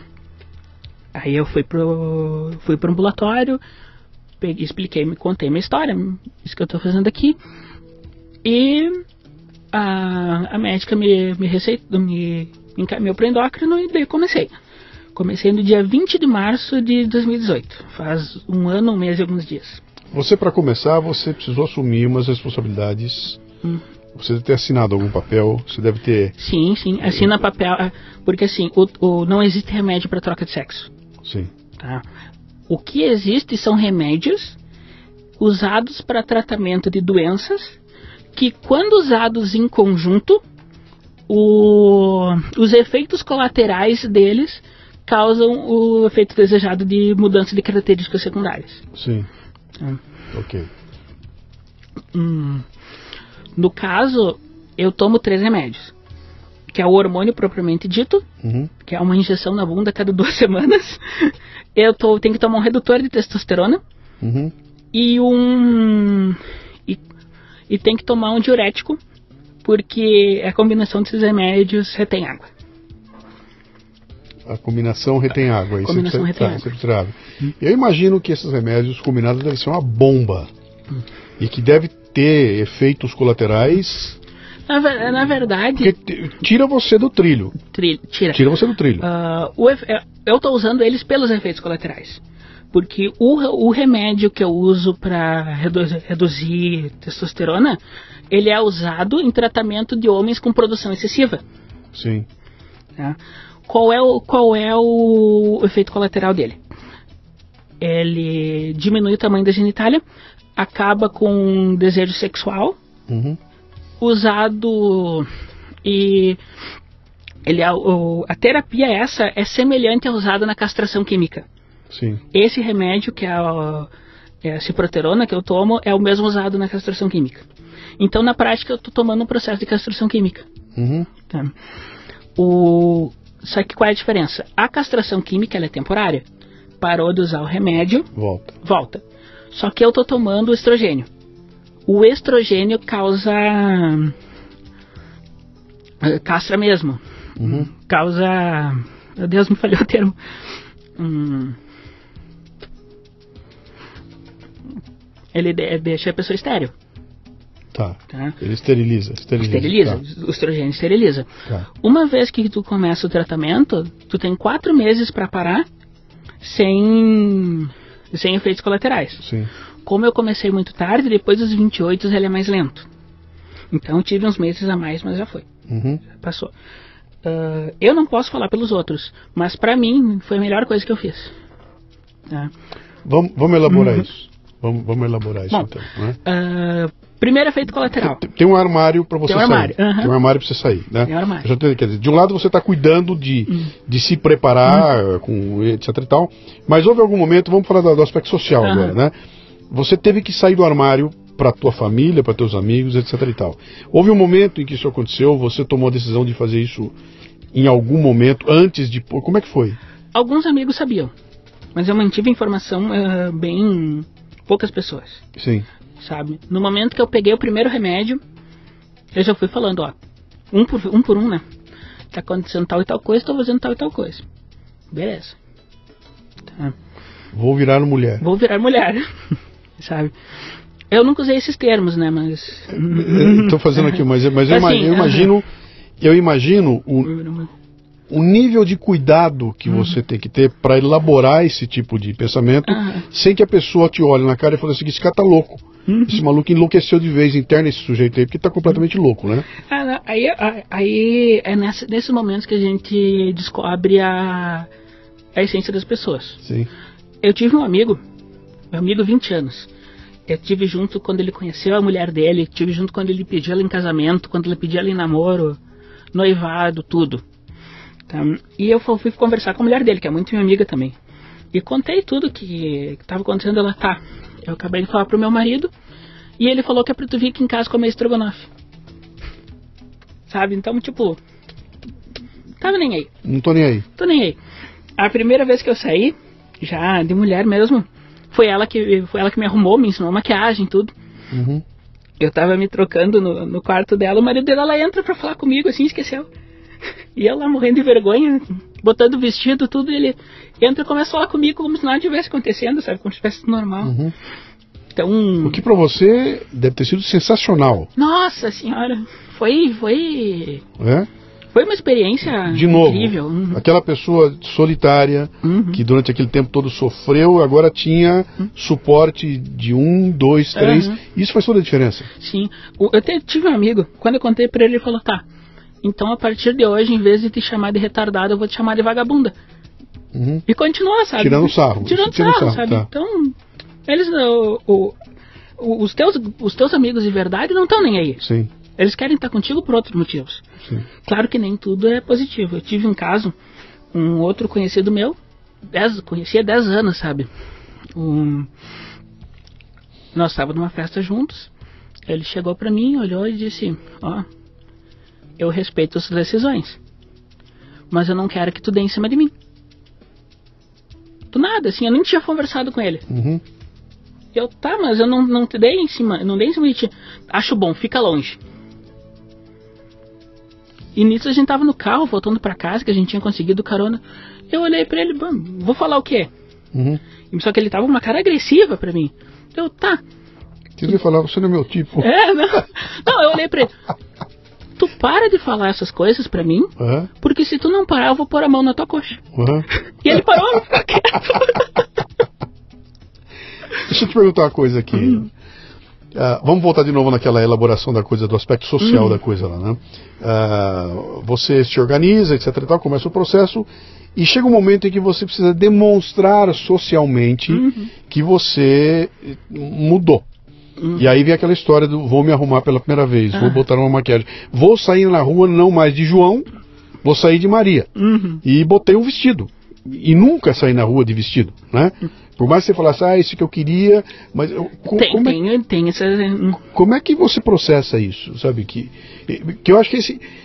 Eu imagino que deve ter alguns momentos que são chaves, sabe? O momento que Sim. eu falo para a família, Uhum. Esse, esse foi um. um momento que eu, que eu tomo a decisão, Esse foi o um. momento que eu assino um papel dizendo assim, é aqui- ok, Uhum. entrei, são momentos chave. E acho que esse momento de você se eu não quero dizer montar, porque montar é, É mas de você, de você se vestir Uhum. pela primeira vez como um outro sexo e, e sair na rua, Se falar, apresentar. mostro a Uhum. vocês quem eu sou de verdade, deve ser um momento de, de- eu não sei nem como descrever.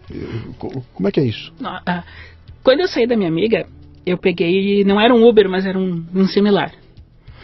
O motorista entrou, eu não sei se ele não viu ou fingiu que não viu, porque era noite, né? Sim. Mas ele me tratou como mulher. sim. De boas, assim, fui conversando e eu, meu Deus, isso não tá acontecendo. Eu não tô acreditando no que tá Que acontecendo. alguém me chama de Aham, mulher. uhum, que tá me tratando como. Uhum. Então, a- a- foi maravilhoso. Eu, que- eu queria repetir aquela experiência todo dia depois daquilo. Uhum. Ah, mas foi indo, foi saindo assim, né? Foi aos poucos. Ah, minha mãe tem, um- tem uma- um cachorro e quando ela vai viajar, ela deixa o cachorro comigo. E uma das minhas tarefas é óbvio, né? Passear com o cachorro. Um dia, tá, beleza. Tem que sair com o cachorro, me maquei. Me arrumei, fiz o cabelo, tudo, saí com o cachorro. Eu tremia na rua, de medo das pessoas. Uhum. E não aconteceu nada, sabe? Mas era.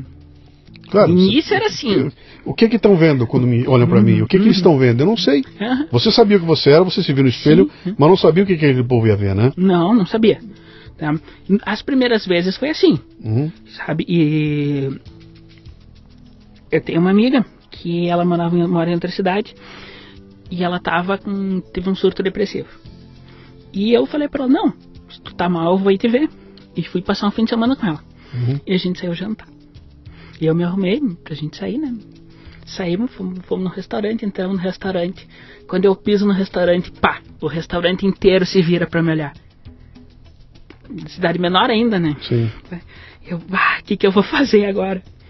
Tá, ergui a cabeça e foi caminhando normal, né? Por que que o, por que que o restaurante olhou para você? Eu, eu tava de vestido. Mas eles sabiam? Hum, Eles não faziam ideia do que era. Aqu- Aquela figura que entrou, ninguém conhecia. Ninguém conhecia, era outra cidade. Tá, mas aquela figura despertou o quê? É um homem vestido de mulher? É, é, isso, o- isso faz alguns meses, né? Então, tipo, o meu rosto hoje já tá com mais traços femininos, na época não tinha tanto. Sim, E, e- então talvez seja por isso, mas eu não sei, sabe? sim. Eu, eu não sei, eu não sei o que as pessoas veem quando Sim. me olham na rua. Sim. Antigamente eu me, me incomodava mais, ficava pensando. Hoje em dia eu não me estresso tanto. Uhum. né? Mas aconteceu aquilo, né? Eu, tá. Não, não posso fazer nada, né? Uhum. Caminhei normal, pedimos coisas. E aí uma coisa que eu notei, restaurante, comércio, essas coisas, as pessoas se tratam bem. Uhum. Não tem, não tem problema. Nunca me estressei em restaurante. Sabe, com Uhum. eu saí e fui numa, numa boate no início do ano. Que eu não, não costumo fazer. E pediram uma identidade. Eu não tinha trocado naquela época. E eu fui alcançar pro, pro segurança. Antes de eu mostrar pra ele, eu falei: "Ó, Eu vou te mostrar. Mas é totalmente diferente. Tá. E ele começou a rir: Não, não tem problema. Pegou, viu? Ah, entra, não tem. É, do jeito que tá hoje, é, É. até bom para ele. Entra e não vou contar para todo mundo que É, tá aqui, não, não porque. tem. né? Deixa eu te perguntar uma outra coisa aqui. Ahn, nesse teu processo da, da transição, quer dizer, você, você começa com um processo químico, Uhum. é um processo químico, né? Processo químico. Vai surgir em algum momento a hora de você fazer a mudança do teu nome oficialmente. Uhum. E para fazer, eu acho que tem alguns requisitos. Eu não posso chegar lá e mudar. Não quero ser Luciano, agora eu sou Maria. E porque eu quero acontece. Não. Pode. Pode. Eu posso fazer isso? Pode. Mudar, inclusive, Pode. eu achei que eu podia mudar meu nome de homem para homem, mas não de homem para mulher. Pode. Não, tu pode de homem pra mulher, mas tu não pode de homem pra homem. É pior ainda. Eu não posso mudar de Luciano para Jorge, Não. mas posso mudar de Luciano para Maria. Pode. Tá, é... Puta, como eu tô muito ignorante nessa história toda. Mas isso é uma coisa que eu também fui descobrindo agora, não faz Sim. muito. Ah, o que que acontece? Antigamente, tu tinha que entrar com processo judicial, Isso. provar que tu que tu estava vivendo com outro sexo, provar que era importante pra ti. Eu, eu me lembro disso Sim, tudo. tá. Ano passado, não vou saber te precisar quando, bam, baixou uma resolução do STF. Qualquer pessoa pode exigir a mudança apenas declarando ser transexual. Não é necessário comprovação do tratamento hormonal. Uhum. Que é que tá- aí que mora o problema. Então, se tu chegar lá no, no cartório hoje, eu quero mudar, eles vão mudar pra ti. De barba. De, ba- de barba. Eu vou chegar de Se barba. tu chegar, aham. Se tu Sim. chegar de barba vestido de lenhador com um machado nas costas e dizer que. Sou eu Joana. Eu sou Joana. Uhum. Eles vão trocar. Aham. Tá? Ah, o que, a única exigência que eles fazem é. hum, mais burocrática, no caso, né? Uhum. É certidão pra provar que tu tá com o nome limpo. Tendo o nome limpo, tu troca. Tá. tá? Como é, e- bom, e, na sequência então, você trocou teu nome, você tem um documento hoje Tem, tem. de mulher. E- Uhum. E, fala pra mim com um sorrisão no olho. né? Olha o sorriso. Vocês não estão vendo? Ah, não, vai dar pra ver. Aqui tá film, no Ah, fi- tá. Eu tô filmando, vai dar pra ver o sorriso quando ela fala tenho, com um sorrisão gigantesco, né? Que é- isso pra você. Como foi aquele momento em que você pega um documento na mão, dizendo que. Eu- finalmente eu sou quem eu achava que eu era, tirei um peso, me encontrei. Aconteceu isso? Aconteceu Tua isso. depressão desapareceu? Não. Não, porque aí é outra história. É? Tá? Aí a de- depressão continua. Ah, tem uma. Aí nós vamos entrar mais na ciência. Uhum, Tá? Eu vou pedir licença para começar a entrar na ciência. por favor. Tá? O que que acontece? Ah, o que que é um homem e o que que é uma mulher? Pergunta básica. Tá? Que a gente não, não, não costuma se perguntar isso. Sim. O que que é um homem e o que que é uma mulher? Por que que existe sexo? Gênero? Sim. Por que, que existe isso? Tá? E se parar para ver, a literatura médica comprova. A, a- o diforismo sexual, que é masculino e feminino, é a especialização do corpo tá, para certas tarefas. Uhum. Pega um caracol. Caracol é hermafrodita, masculino e feminino ao mesmo tempo. Tá? Mas a, vida de um caracol é mais simples que a vida de um mamífero. Uhum. Agora, vamos voltar. Voltar no tempo. So- ah, os primeiros homens, as primeiras organizações tribais, como é que funcionava? Tem a mulher e tem o homem. Uhum. A tarefa do homem é coletar comida, Sim, garantir a sobrevivência da tribo. sim. E como é que funciona a sobrevivência? Reprodução. E a tarefa da mulher é gerar, gerar vida. Uhum. Tá? Então a gente fala cavalheirismo. De onde é que vem o cavalheirismo? O homem reconhece na mulher o papel importante de, se- de criar vida e se prosta para receber os perigos. O homem sai caçar que é perigoso enquanto Sim. a mulher está tranquila. Tá? Sim. Isso vem lá de trás. Ele, é essa espe- especialização. Uhum. Tá? Para que, que serve sexo? Reprodução. Tá? O, função do homem na reprodução é dar material. Uhum. Uma vez que ele dá material, ele está livre para ir lá caçar de novo e garantir comida. A mulher não. Uma vez que ela está grávida, ela tem que se receber cuidados. E daí que vem toda a nossa, nossa organização tribal, Sim, que vai evoluir na nossa na civilização de hoje. sim. Tá? E o, o que, que acontece? A civilização, no geral, vai ficando mais segura, mais segura, mais segura. O papel da caça, enquanto caça, não é mais necessário do jeito que era antes. Então, se antes eu caçava comida, hoje eu caço dinheiro. Sim. Tá? Como eu não preciso mais me preocupar hoje em sobreviver até de noite, antigamente precisava, eu posso me dar ao luxo de cogitar outras coisas. Como, por exemplo, disforia, eh, disforia de gênero. Tá? Disforia, o, que é o termo, que é, termo médico que a gente usa para transexualidade, Uhum. não é uma coisa que apareceu hoje. Não apareceu 10 anos atrás. Ela sempre existiu. Sim. Só que ela começou a ficar comum. Ela começou a ficar mais, mais vista na sociedade. Quer dizer, quando você fala que ela fica comum, é, tá? Eu diria, ela começou a ficar mais familiar, porque Ah, eu, eu não sei se aumentou o número de pessoas que têm a, a disforia. Hum. Talvez esse, percentualmente, em relação à história da humanidade, seja sempre foi igual. Sempre foi igual. É que agora a sociedade reconhece e começa a, a, a- É a que, nem, é que nem o autismo. Autismo antes Sim. existia, Sim. mas ninguém sabia o que, que era. É, tinha qualquer nome, né? Você falava qualquer coisa, Uhum. Qualquer né? coisa menos autismo. Sim. Mesma coisa hoje, Uhum. com disforia de gênero. Qual é o grande problema da disforia de gênero hoje? Politização. Então, agora estamos Uhum, chegando, estamos na, chegando na parte legal. parte que vai que o bicho vai, vai pegar. Deixa eu ver se eu esgoto aqui a, Hum. o assunto lá. Então estamos aqui diante da.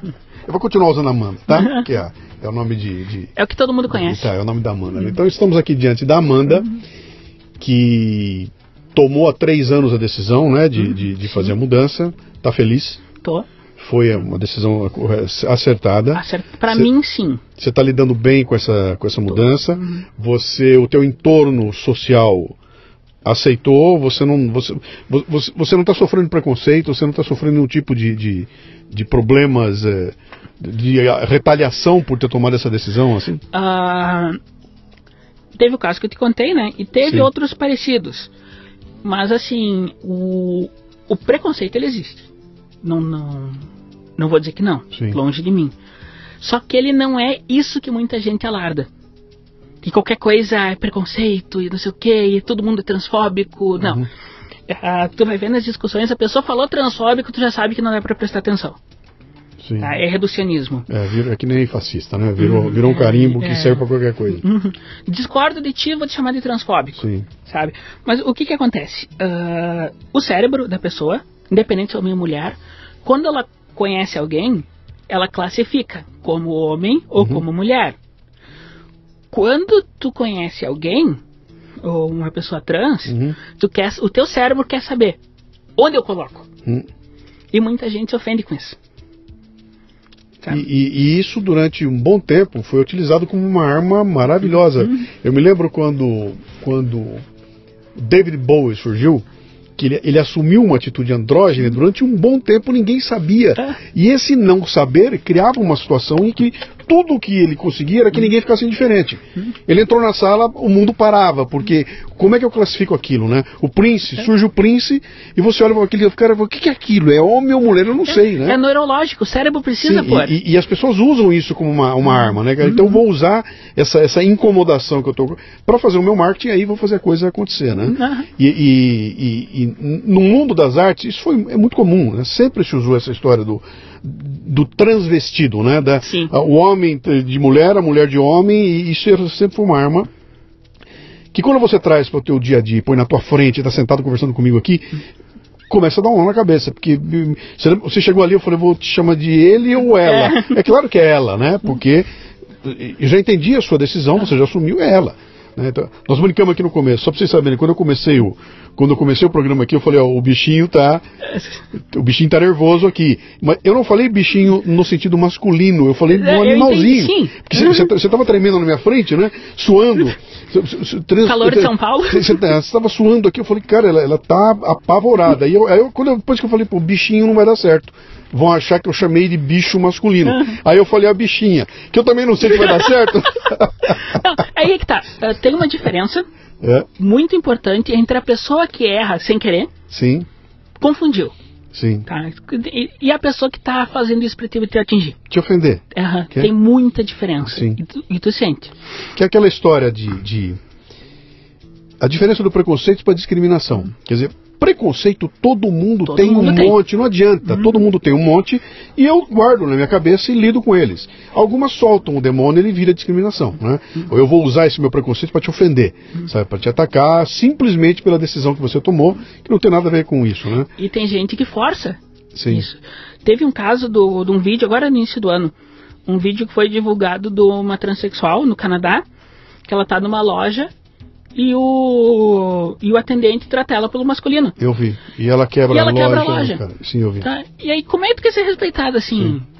Sim. Não tem. Então, é então nós estamos batendo num ponto que a gente até passou meio por ele no, no meio do caminho aí, que é ah, a questão do estereótipo e daqueles que pegam esse e, e- e usam a caricatura. Quer dizer, eu uso o extremo oposto. Então, no extremo eu tenho o seguinte: eu tenho você que é, é uma mulher presa num corpo de homem, vestida de homem, se comportando como homem, tomando o maior cuidado para não deixar transparecer, porque assim você se protege e vive a vida inteira assim. No outro extremo, você tem aquele que é a caricatura que se pinta, se assume, faz a bagunça toda, que se é por motivos artísticos, eu até entendo. Estou fazendo minha Sim. marca tudo, mas tem gente que não, que passou a usar isso aí como uma forma de atacar a sociedade, Sim. né? E aí entra naquela coisa da política, da militância e tudo mais. Quando... Entrou a militância e acabou. Então, quando se cria uma situação em que não há mais diálogo, não é impossível ter, é impossível ter diálogo. Se você entra num, num esquema da militância, não dá para sentar aqui e dialogar. Entendeu? Porque qualquer coisa que eu, eu, vou ficar apavorado aqui. Meu Deus, se eu falar alguma coisa errada, eu vou tomar porrada, porque tem um justiceiro social na minha frente aqui. Eu né? fui, eu fui numa palestra, que a gente tem um grupo de apoio para pessoas trans no Passo Fundo. Uhum. E eu fui numa palestra semana passada de uma das psicólogas do grupo, que ela deu aula para deu uma aula para o pessoal da faculdade de psicologia sobre como é atender pessoas trans. E tava eu mais uma outras meninas lá. O uma, uma coisa que dá pra ver é que as pessoas começam a medir palavras. Sim. começa, como é que eu, como é que eu posso falar? Desculpa se eu te ofender. Sim. É a pior coisa. Sabe? Essa coisa. Tá, tu errou comigo? Continua, não precisa. Só que a pessoa fala, ele, desculpa, ele, desculpa, ele, desculpa. Isso incomoda. Uhum. Tá? Porque tu vê que a pessoa tá, eu não quero te ofender, não quero te ofender, mas tu tá ali, ah, tá, eu sei que foi sem querer, não, não eu não estou julgando errado, uhum. não estou julgando uma pessoa ruim uhum. por causa disso. Então não tem esse. Sim. Mas é, eu, eu imagino a, a uhum. doideira que é. Vamos, vamos, voltar mais àquele ponto lá da, da, da, então da politização, né? A Tiffany no vôlei, no vôlei. arregaçando. Para quem mora em, em Júpiter e no, no, esteve em Júpiter nos últimos dois anos, Tiffany é um, um, era um jogador de vôlei, que jogava vôlei profissionalmente, sem nenhuma grande, nenhuma grande repercussão, que se revela trans, muda para mulher e passa a jogar vôlei feminino. E ao jogar vôlei feminino vai parar na seleção brasileira e tem números que são números fantásticos quando comparado mulheres com mulheres. Né? Aconteceu aqui no Brasil, isso é a Tiffany, que está jogando lá em Bauru, inclusive minha terra. Mas tem, isso está acontecendo nas, na, na, bicicleta, tem uma campeã mundial de ciclismo que também é assim. É, se eu não me engano, aconteceu na natação agora. Tem acontecido no MMA, na luta, no UFC, não sei se é UFC, não é o UFC, mas tem uma categoria que tem um, um trans que entra para lutar com mulheres, né? Esporte escolar americano tem acontecido muito. Esporte escolar americano uhum. também, né? Uh, eu ouvi, inclusive eu ouvi, ouvi dizer que parece que na, na, na luta greco-romana tem alguém que vai tem. ser campeão uhum. mundial agora aí também, que é, um, é, é, é uma pessoa trans, né? E começou uma discussão muito grande agora, que é aquela história. Alguém que cresceu a vida inteira como homem, recebeu treinamento de homem, comida de homem, suporte de homem, porrada de homem. Testosterona de homem. Testosterona de homem. Virou homem, virou um adulto hum. homem. E depois se transforma em trans. É possível brigar com uma mulher pau a pau? Entendeu? Tá. Para começar isso, eu só quero dizer uma coisa. Não digam isso no Twitter, que se vocês falarem isso no Twitter, vocês são banidos. Uhum. Existem diferenças biológicas entre homens e mulheres. Uhum. Básico, a gente está falando de umas sim, aqui. Sim. Tá? Eu a mulher, uhum. lembra, voltando para aquele, voltando aquele aspecto tribal, Sim. a mulher não precisa de tanta força física quanto o homem. Sim. O homem precisa mais. Então, o Darwin básico, os sexos vão se adaptando ao ambiente. Uhum. Só que. De, deixa eu agregar uma coisinha em você aqui. Nós estamos falando de alguma coisa que tem milhões de anos, tá? Uhum. Milhões de anos, que funciona com um animal irracional. Tem o macaco e a macaca. A macaca também cuida do filhote, enquanto uhum. o macaco está lá uh, brigando com o tigre, né? Quero voltar nesse exemplo depois. E, isso, e, e, então é, é, é para não parecer que nós estamos querendo é, é forçar uma. Não, a gente está falando da história da humanidade. Se isso vai mudar no futuro, pode ser que mude. Mas é. hoje nós estamos contando uma história de evolução. O, cére né? o, cérebro humano hoje funciona basicamente da mesma forma que aquela época. Sim. Então nós pensamos como se tivesse uma sociedade tribal. Ponto. Uhum. Isso é fato. Então, o corpo, como é que funciona? Agora, a gente falando de diferenciação de sexo em termos de, de, de função. Uhum. Mas como é que funciona isso no ponto biológico? O, a diferenciação. Eu, eu, vou, eu, vou, dar uma tergiversada, mas eu volto ah. para Tiffany. Okay. Tá? Como é que funciona? O, o corpo na concepção, ele é basicamente feminino. Tá? O que, que vai fazer ele se tornar masculino quando ele se torna masculino? O cromossomo Y. Sim. O cromossomo Y tem uma tem um gene que quando ele é presente, ele muda todo o desenvolvimento do, do corpo para se tornar um corpo masculino.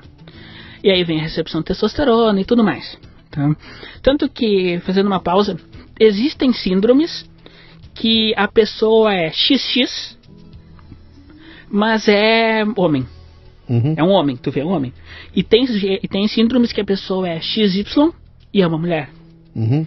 O que acontece? Né, a pessoa, uma mutação no cromossomo X que carrega esse gene, Sim. o gene do cromossomo Y. Aí a pessoa se desenvolve como homem, sendo XX. Estéreo. Tudo isso daí é tudo esterilidade. Na mesma forma, o cromossomo Y pode ter uma mutação que ele não tem esse gene. Uhum. Então o corpo se desenvolve mulher. tá? O, a testosterona ela é responsável por todas essas mudanças, musculatura e tudo mais. Quando a pessoa treina para um esporte, é óbvio, ela tá, ela tá usando a testosterona, ela tá usando essa vantagem biológica. Tá? É assim, sobre a Tiffany, eu, eu não julgo a experiência de ninguém. Uhum. É, se ela achou que devia mudar, beleza. A minha a minha crítica com ela é sobre a questão do, do vôlei, Uhum. tá? O que que é a o, qual que é o problema? O corpo masculino, ele não deixa de ser masculino simplesmente por baixar testosterona. O cromossomo Y tá lá. Uhum. Tu tá usando remédios pra, Inibir. pra, pra inibir. Sim. Só que o efeito tá lá. Tá? A Ana Paula Henkel, se não me engano, ela, ela postou que há 8 anos, 8, 10 anos, para os efeitos da testosterona sumirem completamente. Uhum. Tá? E óbvio, o corpo de um atleta profissional é outra história. Né? Mas a, testo- a testosterona não, não vai te. Reduzir a testosterona não diminui você de 1,80m para 1,60m. E E não diminui o efeito da testosterona nos músculos, por exemplo. Uhum. Tá? Ela, deu, ela deu algumas diferenças. A rede no esporte masculino é mais alto, porque o homem é mais alto. Sim. Tá? Na, na puberdade, a mulher para de crescer antes, Uhum. sabe? Então a rede é mais baixa. Uhum. O, hum, é tanto exemplo, sabe? Não tem nada que justifica. Uhum. Nada que não seja ideológico, político. Não tem fator biológico. Mas se você falar a respeito, você é trucidado e. Ah, cai. Nós vimos o que aconteceu agora com o Bernardinho, né? Uhum. O Bernardinho foi obrigado a, a, a pedir desculpas por ter feito um comentário que só ele ouviu, mas que fizeram uma leitura labial. Uhum. Porque se ele falar, os patrocinadores vão para cima Sim, e perde e- patrocínio e vira uma, vira uma, uma, uma loucura. E parece, eu não fui atrás dessa história, mas parece que ele foi num outro evento depois e falou a mesma coisa. Tem que ser discutido. Sim. Tem que ser mesmo. Sim. Porque é injusto. O, qual, qual que é o grande argumento? Que ela, por ser trans, tem o direito de jogar. Sim, Beleza. Mas as outras mulheres não têm o direito de ter um ambiente equilibrado? sim. Eu, pessoalmente, pelo que eu entendo, eu sou contra mulher trans no esporte. É, deve se criar uma liga especial. Que se crie uma liga trans. Pois é. né? uma, Uhum. uma- uma- que- que- Ou continue competindo no masculino. Se, Que- se não- ela tiver capacidade. Pois é, mas que não vai acontecer, Não né? vai- não, Que não vai acontecer. Não, vai acontecer nunca. Não vai acontecer. Não, não, Não vai poder Uhum. fazer isso. O, só que tu não pode reduzir o direito de várias pessoas em nome de um direito Uhum. de uma só. Que é aquilo que a gente tá falando de respeito e igualdade. Sim, Tá? Agora eu vou começar a citar livro. vai lá. Tá? Ah, o Flávio Gordon, no- na corrupção da inteligência, ele, fala, ele comenta isso. Que uma da tática- das táticas de esquerda, a tática mental deles, eles sempre se colocam na posição de vítima. Uhum. Nem que seja mentalmente, né? Porque a vítima, ela pode tecnicamente fazer o que ela quiser. Porque ela está tentando escapar de alguma coisa opressora. Uhum. Então, aquela trans que a gente discutiu antes no Canadá, a Tiffany, ela é sempre vítima, ela está sempre sendo oprimida. Ela pode falar o que ela quiser. Ela Uhum. pode falar as bobagens que ela falou para Ana Paula. Tá? Como é que ela falou que não sabia quem era? Sim, Tá? Que não, que ela nem morava no Brasil para dar opinião, como se se importasse. sim. Tá? Mas assim, tinha uma- a Ana Paula tinha uma lista de argumentos que até hoje permanecem sem resposta. O, então tem essa, essa questão da vítima, que é muito forte. Uhum. Ninguém quer do lado do opressor. Tá? O, em suma é isso, sabe? Não, uh, na minha opinião, uhum. não, não precisava ter. Não pode. Tá? E aí a gente entra oh, naquela coisa que Bastiat fala. Tá? Na, na lei. Sim. No momento que tu pega uma sociedade, separa ela em grupos e começa a dar privilégios para um grupo, todo o resto vai criar animosidade para esse grupo. Sem dúvida. Sem dúvida. É o que acontece mais ou menos com, com os políticos hoje. Sim. É. Sim. Hum. E, e, e, e, isso acaba funcionando contra o que se busca, porque no discurso queremos igualdade, tornando pessoas ah. mais desiguais, né? Uhum. Porque em nome de alguma, sei lá, de alguma, de alguma recuperação, de alguma, de, de, de escapar desse vitimismo e coisa e uhum. tal, né? Uh, Amanda, você tem encontrado muita gente, eh, você se expôs no, no, no, no, Twitter e você põe claramente lá, você escreve na tua, no tua bio do Twitter lá, né? Jornalista, sei o que, trans, você trans. põe trans, uhum. conservadora, etc. Conserv... Para piorar a história pra piorar. Não, trans conservadora. É, é, aí que tá. Uh, é mais difícil. Uhum. Eu queria falar isso antes, mas eu perdi o time e não vou Sim. falar agora. É mais difícil sair do armário como conservador do que como trans. é muito mais difícil. Uh, eu saí com uma ex-colega minha de faculdade. Porque outra coisa, uh, de todas as pessoas que eu conheci na faculdade, eu perdi o contato com todo mundo. Ninguém mais quer falar comigo. Sim. Sabe? Sim. Uh, e não é coisa de ser trans, porque isso era de antes. É porque é conservadora. Uhum, Sim. Tá. Então ela, ela não sabia do Twitter e tudo mais. Ela, ela chegou, uma, essa colega minha, daí a gente foi jantar. Fazia anos que a gente nos falava. E ela não, não sabia que eu tinha que eu era trans, sabe? Ela ficou sabendo na hora, assim, dela, não, vamos, vamos sentar e conversar. Aí ela conversou, não, de boa, sabe? Me tratou dela, uma hora ela olhou.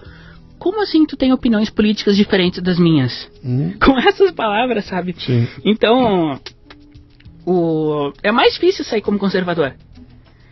Então, o, porque assim, uma coisa que eu percebi: esquerda e direita. É. Ninguém tem noção do que é esquerda e do que é direita. Sim. Tá? O, eu lembro que eu aprendi no colégio a seguinte definição: a esquerda se preocupa com as pessoas Sim. e a direita se preocupa com o dinheiro. Sim. Como é que tu não vai ser de esquerda? De esquerda? Não, tem, não é tem é impossível como. não ser, é impossível não ser. É impossível é. não ser de esquerda nisso. E, e, o conservador é aquele sujeito que não quer mudança, que quer manter tudo como era, que sonha com um passado idílico, quer que tudo volte, quer, quer de volta à revolução, né, quer, quer 64 novo. Esse é o conservador. É, e que também não tem nada a ver. Também não tem nada a ver. Porque que, qual o movimento que tu vê hoje que quer voltar para esse passado, para um passado mais tribal. Uhum. Tá mais para o feminismo. Uhum. O que, que, é o que, que é o, o crescimento da civilização? Nós adquirimos conhecimento jurídico, filosófico e tudo mais. Nós temos capacidade de nos expressar com ideias, uhum. argumentos complexos. Tá? E o que, que o feminismo faz? Vai lá e se a mulher com as tetas de fora pintada na rua. Uhum.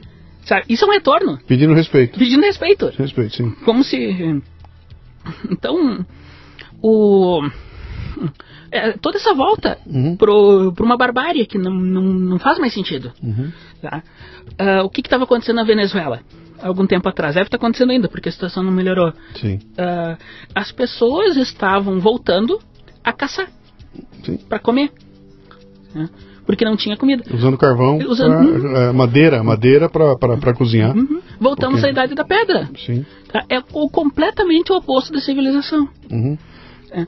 E é isso que a gente vê. As pessoas, as pessoas falam, eu sou progressista, o, eu sei o que é bom para a sociedade. Você estava querendo me dizer que a tua opinião vai dar mais certo que a sabedoria coletiva de todos os milhões de pessoas conservadoras de todo ao longo da história que criaram a civilização até hoje. Uhum. Sabe? É, é, é, assim, é, rompe com tudo que já veio atrás e vamos começar de novo, como se houvesse é. essa, essa, essa postura mágica, né? Mas não tem. Isso, isso aí dá um programa inteirinho. A gente já está aqui no nosso, no nosso limite. Tem o né? tempo.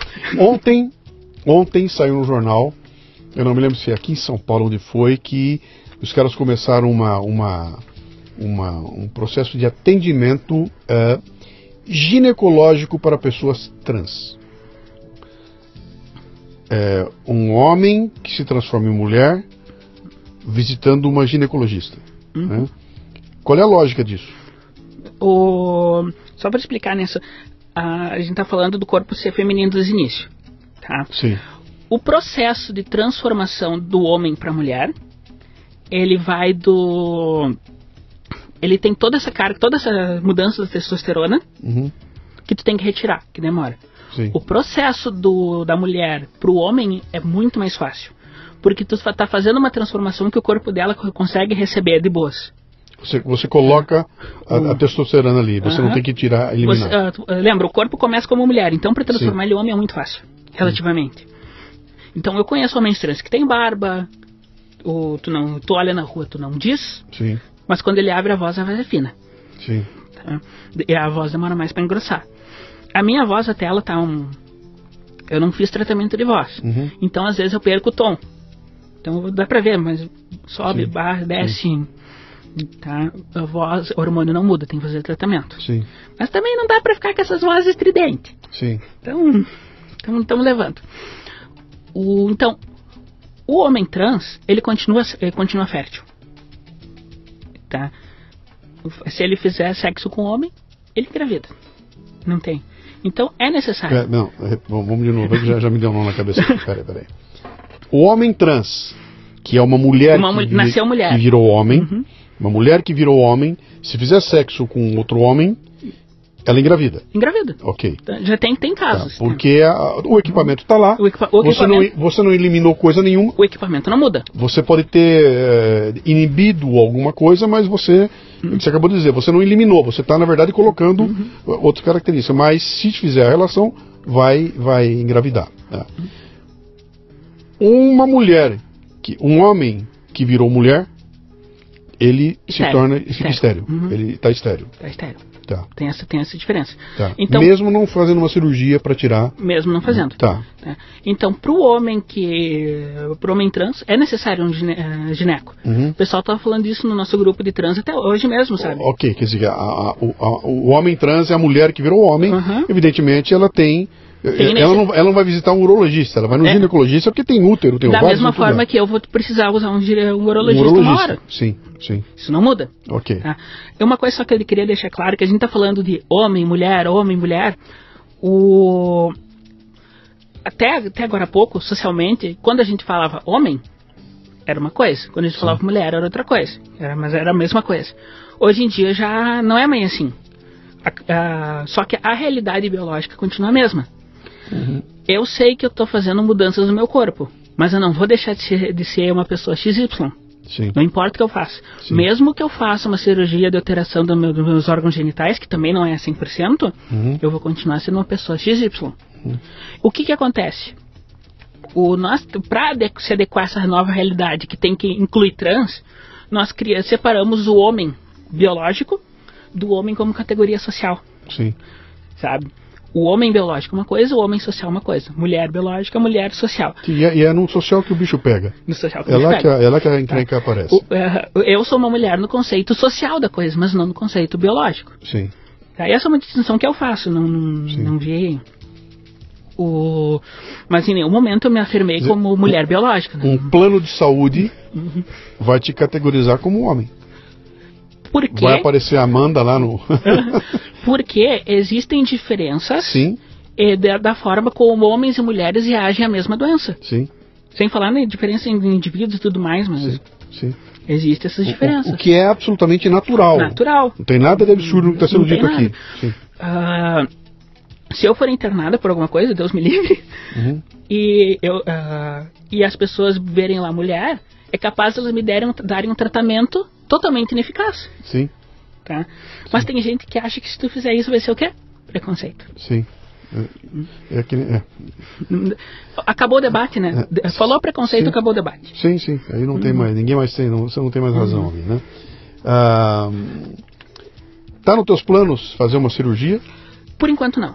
Uhum. Porque os pré-requisitos para cirurgia são amplos. Tá. Tá? Um, eu nem sei todos.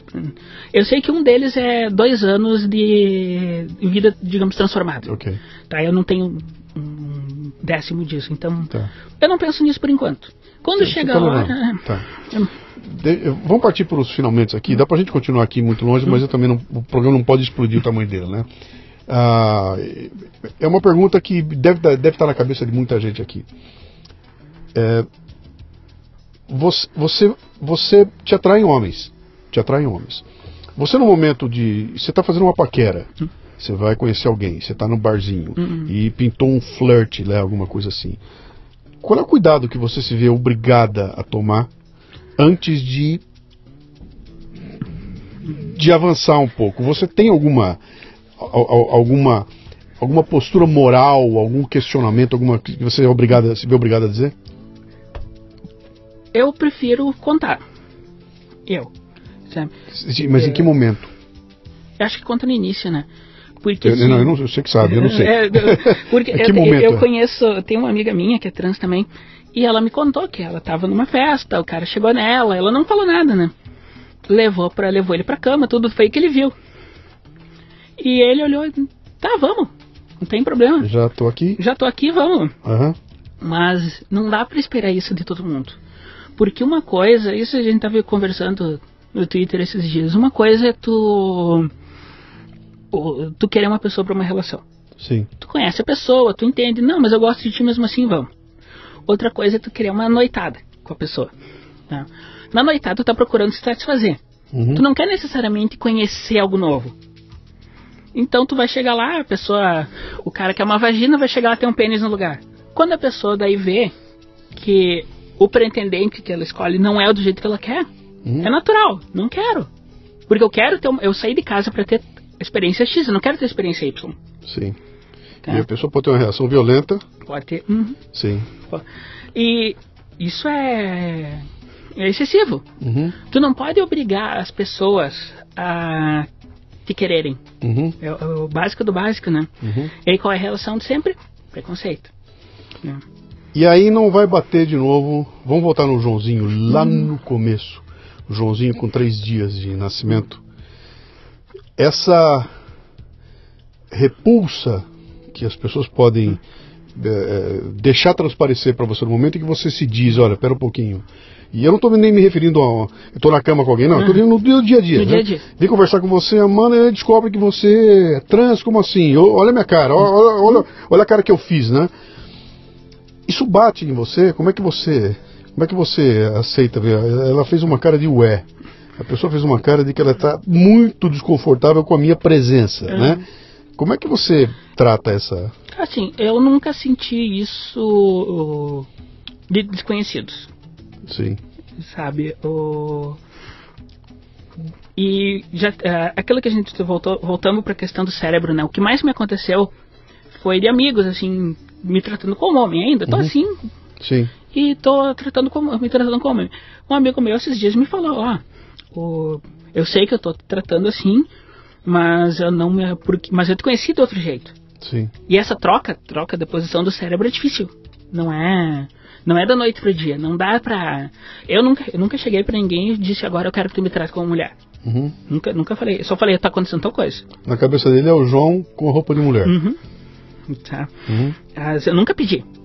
Nunca pedi para as pessoas falar- falarem isso. Uhum. E vai com o tempo. Vai indo do tempo delas. Uhum. Bom, o que, que vem pela frente aí? Quais são os seus planos? O que... Você continua vivendo lá em. em- Sim. Ah, o que, que aconteceu que até a gente cortou? Quando a minha avó morreu, meu avô caiu em depressão. Tá? E uma depressão leve e tudo mais. E eu comecei a trabalhar com ele Sim. na empresa da família, que é uma gráfica pequena. E eu passei um tempo ajudando, cuidando dele e tudo mais. Agora ele achou outra mulher, casou. Tá? Eu já estava morando com ele, eu tô morando sozinha já faz um ano. O, tô querendo mudar de emprego, né? Pegar. Uhum. Que eu parei de escrever e tudo. O máximo que eu faço é escrever sobre guerra cultural na internet. Sim. o, tô, que- procurando outra coisa, né? Vamos, vamos expandir. Vamos Para qualquer lugar. Não importa que seja lá, pode ser aqui em São Pode Paulo, ser, Rio de né, Janeiro, o- onde for. Onde- que aparecer. Rio não, que Rio é muito quente. Mas onde aparecer eu tô, tô disposta a tentar algo novo. Uhum. Tá? Então, Legal. suma, Já precisa fazer o blog, o blog da Amanda. eu, eu, tenho, eu tenho o blog, né, que, que eu escrevo, Uhum. tá? Eu- como eu tenho pouco tempo sobrando, eu tento escrever uma vez por semana. Eu não sei que É. tamanho é, é a sua armadura emocional para suportar a porrada que você toma por ser conservadora e não por ser Não. trans. Pelo- do jeito que está hoje, trans é até vantajoso, sabe? Você fala, olha, eu, eu, eu sou aquela minoria que vai Uhum. preencher uma pancada de, de, de- de espaços que a sociedade abriu, né? É, Eu sou parte dessa minoria, né? Isso pode ser até bom, de certa forma, né? Mas o conservador não. É Não. complicado. E eu ia dizer Conservador você, é não tem ninguém que eu me lembre, assim, que, que a gente saiba claramente, era uma pessoa que é trans e que defende o lado mais conservador, que é o que você faz, é, estabelecida com um blog, com um lugar que eu possa recorrer para saber. Deixa eu. De, aconteceu o que aconteceu comigo, né? Eu- Pô, eu vi uma thread honesta tratando a coisa com começo, meio e fim, e falei, cara, finalmente. E fui ver quem era uma pessoa trans, né? Falei, cara, ca- cadê onde tem mais, né? Não existe isso, o mercado não tem. Então acho que se. Eu não sei o que que você pretende fazer com esse seu blog aí, mas ele podia ser um ele podia ser um ponto de, de, de, de um, um porto seguro para quem quisesse buscar as informações É, ah, sem ter a Uma a coisa que tinta. aconteceu. é, eu, tô, eu sou mais ativa no Twitter, né? Sim, O- uma coisa que aconteceu, eu conheci muita gente. Sim. Sabe? Se eu tô aqui hoje, eu não tô aqui sozinha. Eu, eu tô aqui com. Graças a várias pessoas que me incentivaram, me ajudaram. sim. O pessoal que ficou sabendo que eu vinha pra cá, vamos sair, vamos fazer, vamos conhecer. Sabe? Então eu tenho tudo a agradecer por essas pessoas. Legal. O... E ne- é, geralmente são pessoas que não são trans. Uhum. Ah, Nessa história toda eu conheci algumas, poucas, que têm uma visão política mais parecida com a minha. Eu fiz questão de fazer amizade com todas, sabe?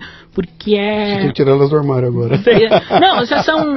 Já são? Já são, mas, tipo, fora, depende, fora do armário como conservadora, que é uma parte mais difícil. Sim. Sabe? Então, aquela coisa, não existe vazio em política. Uhum.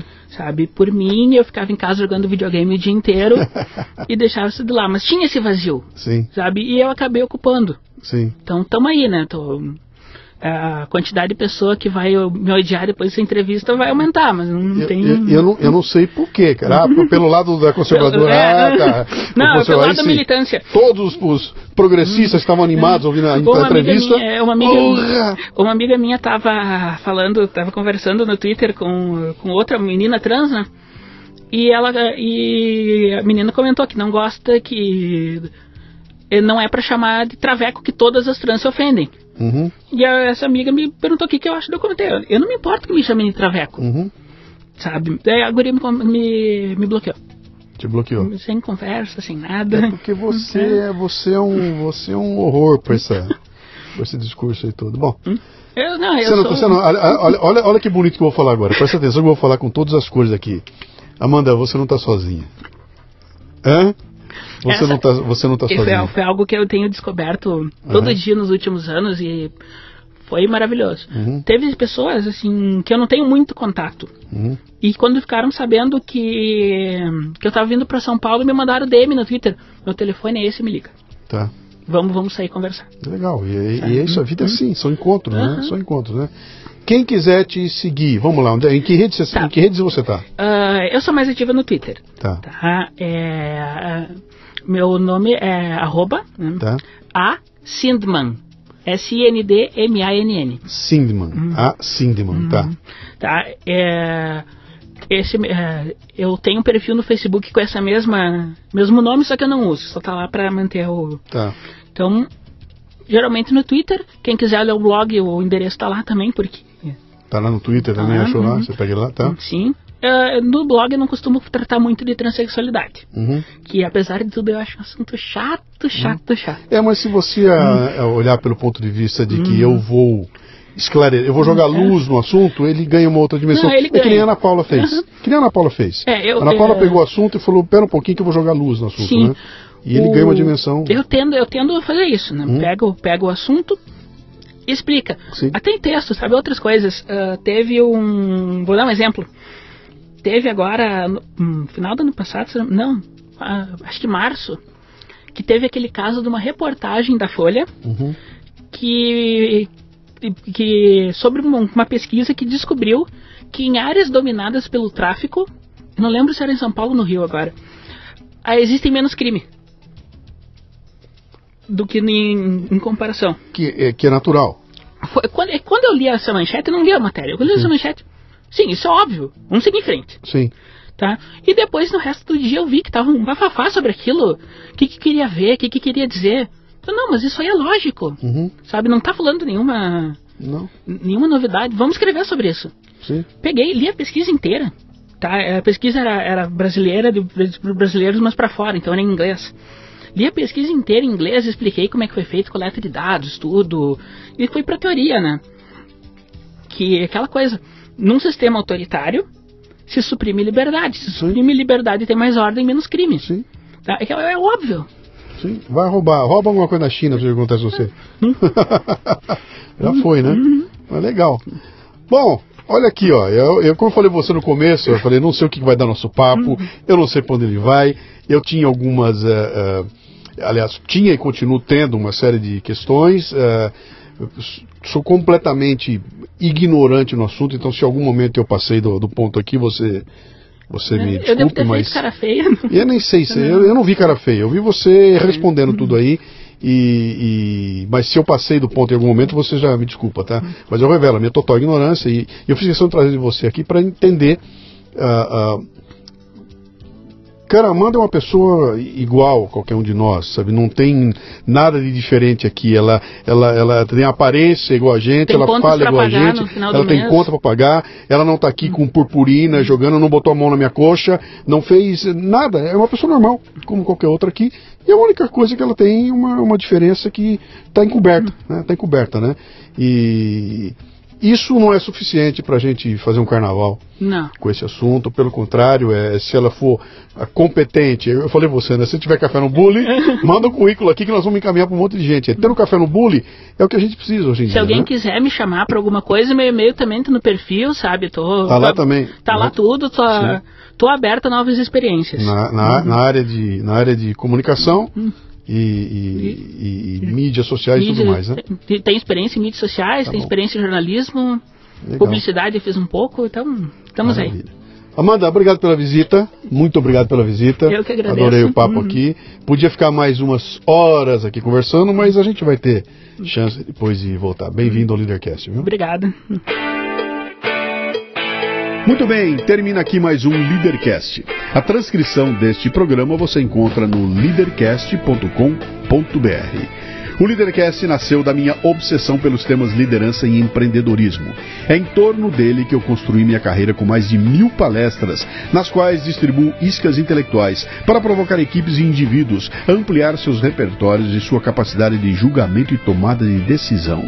Leve o fitness intelectual para sua empresa. Acesse lucianopires.com.br e conheça minhas palestras. Você ouviu o Leadercast com Luciano Pires. Mais uma isca intelectual do Café Brasil.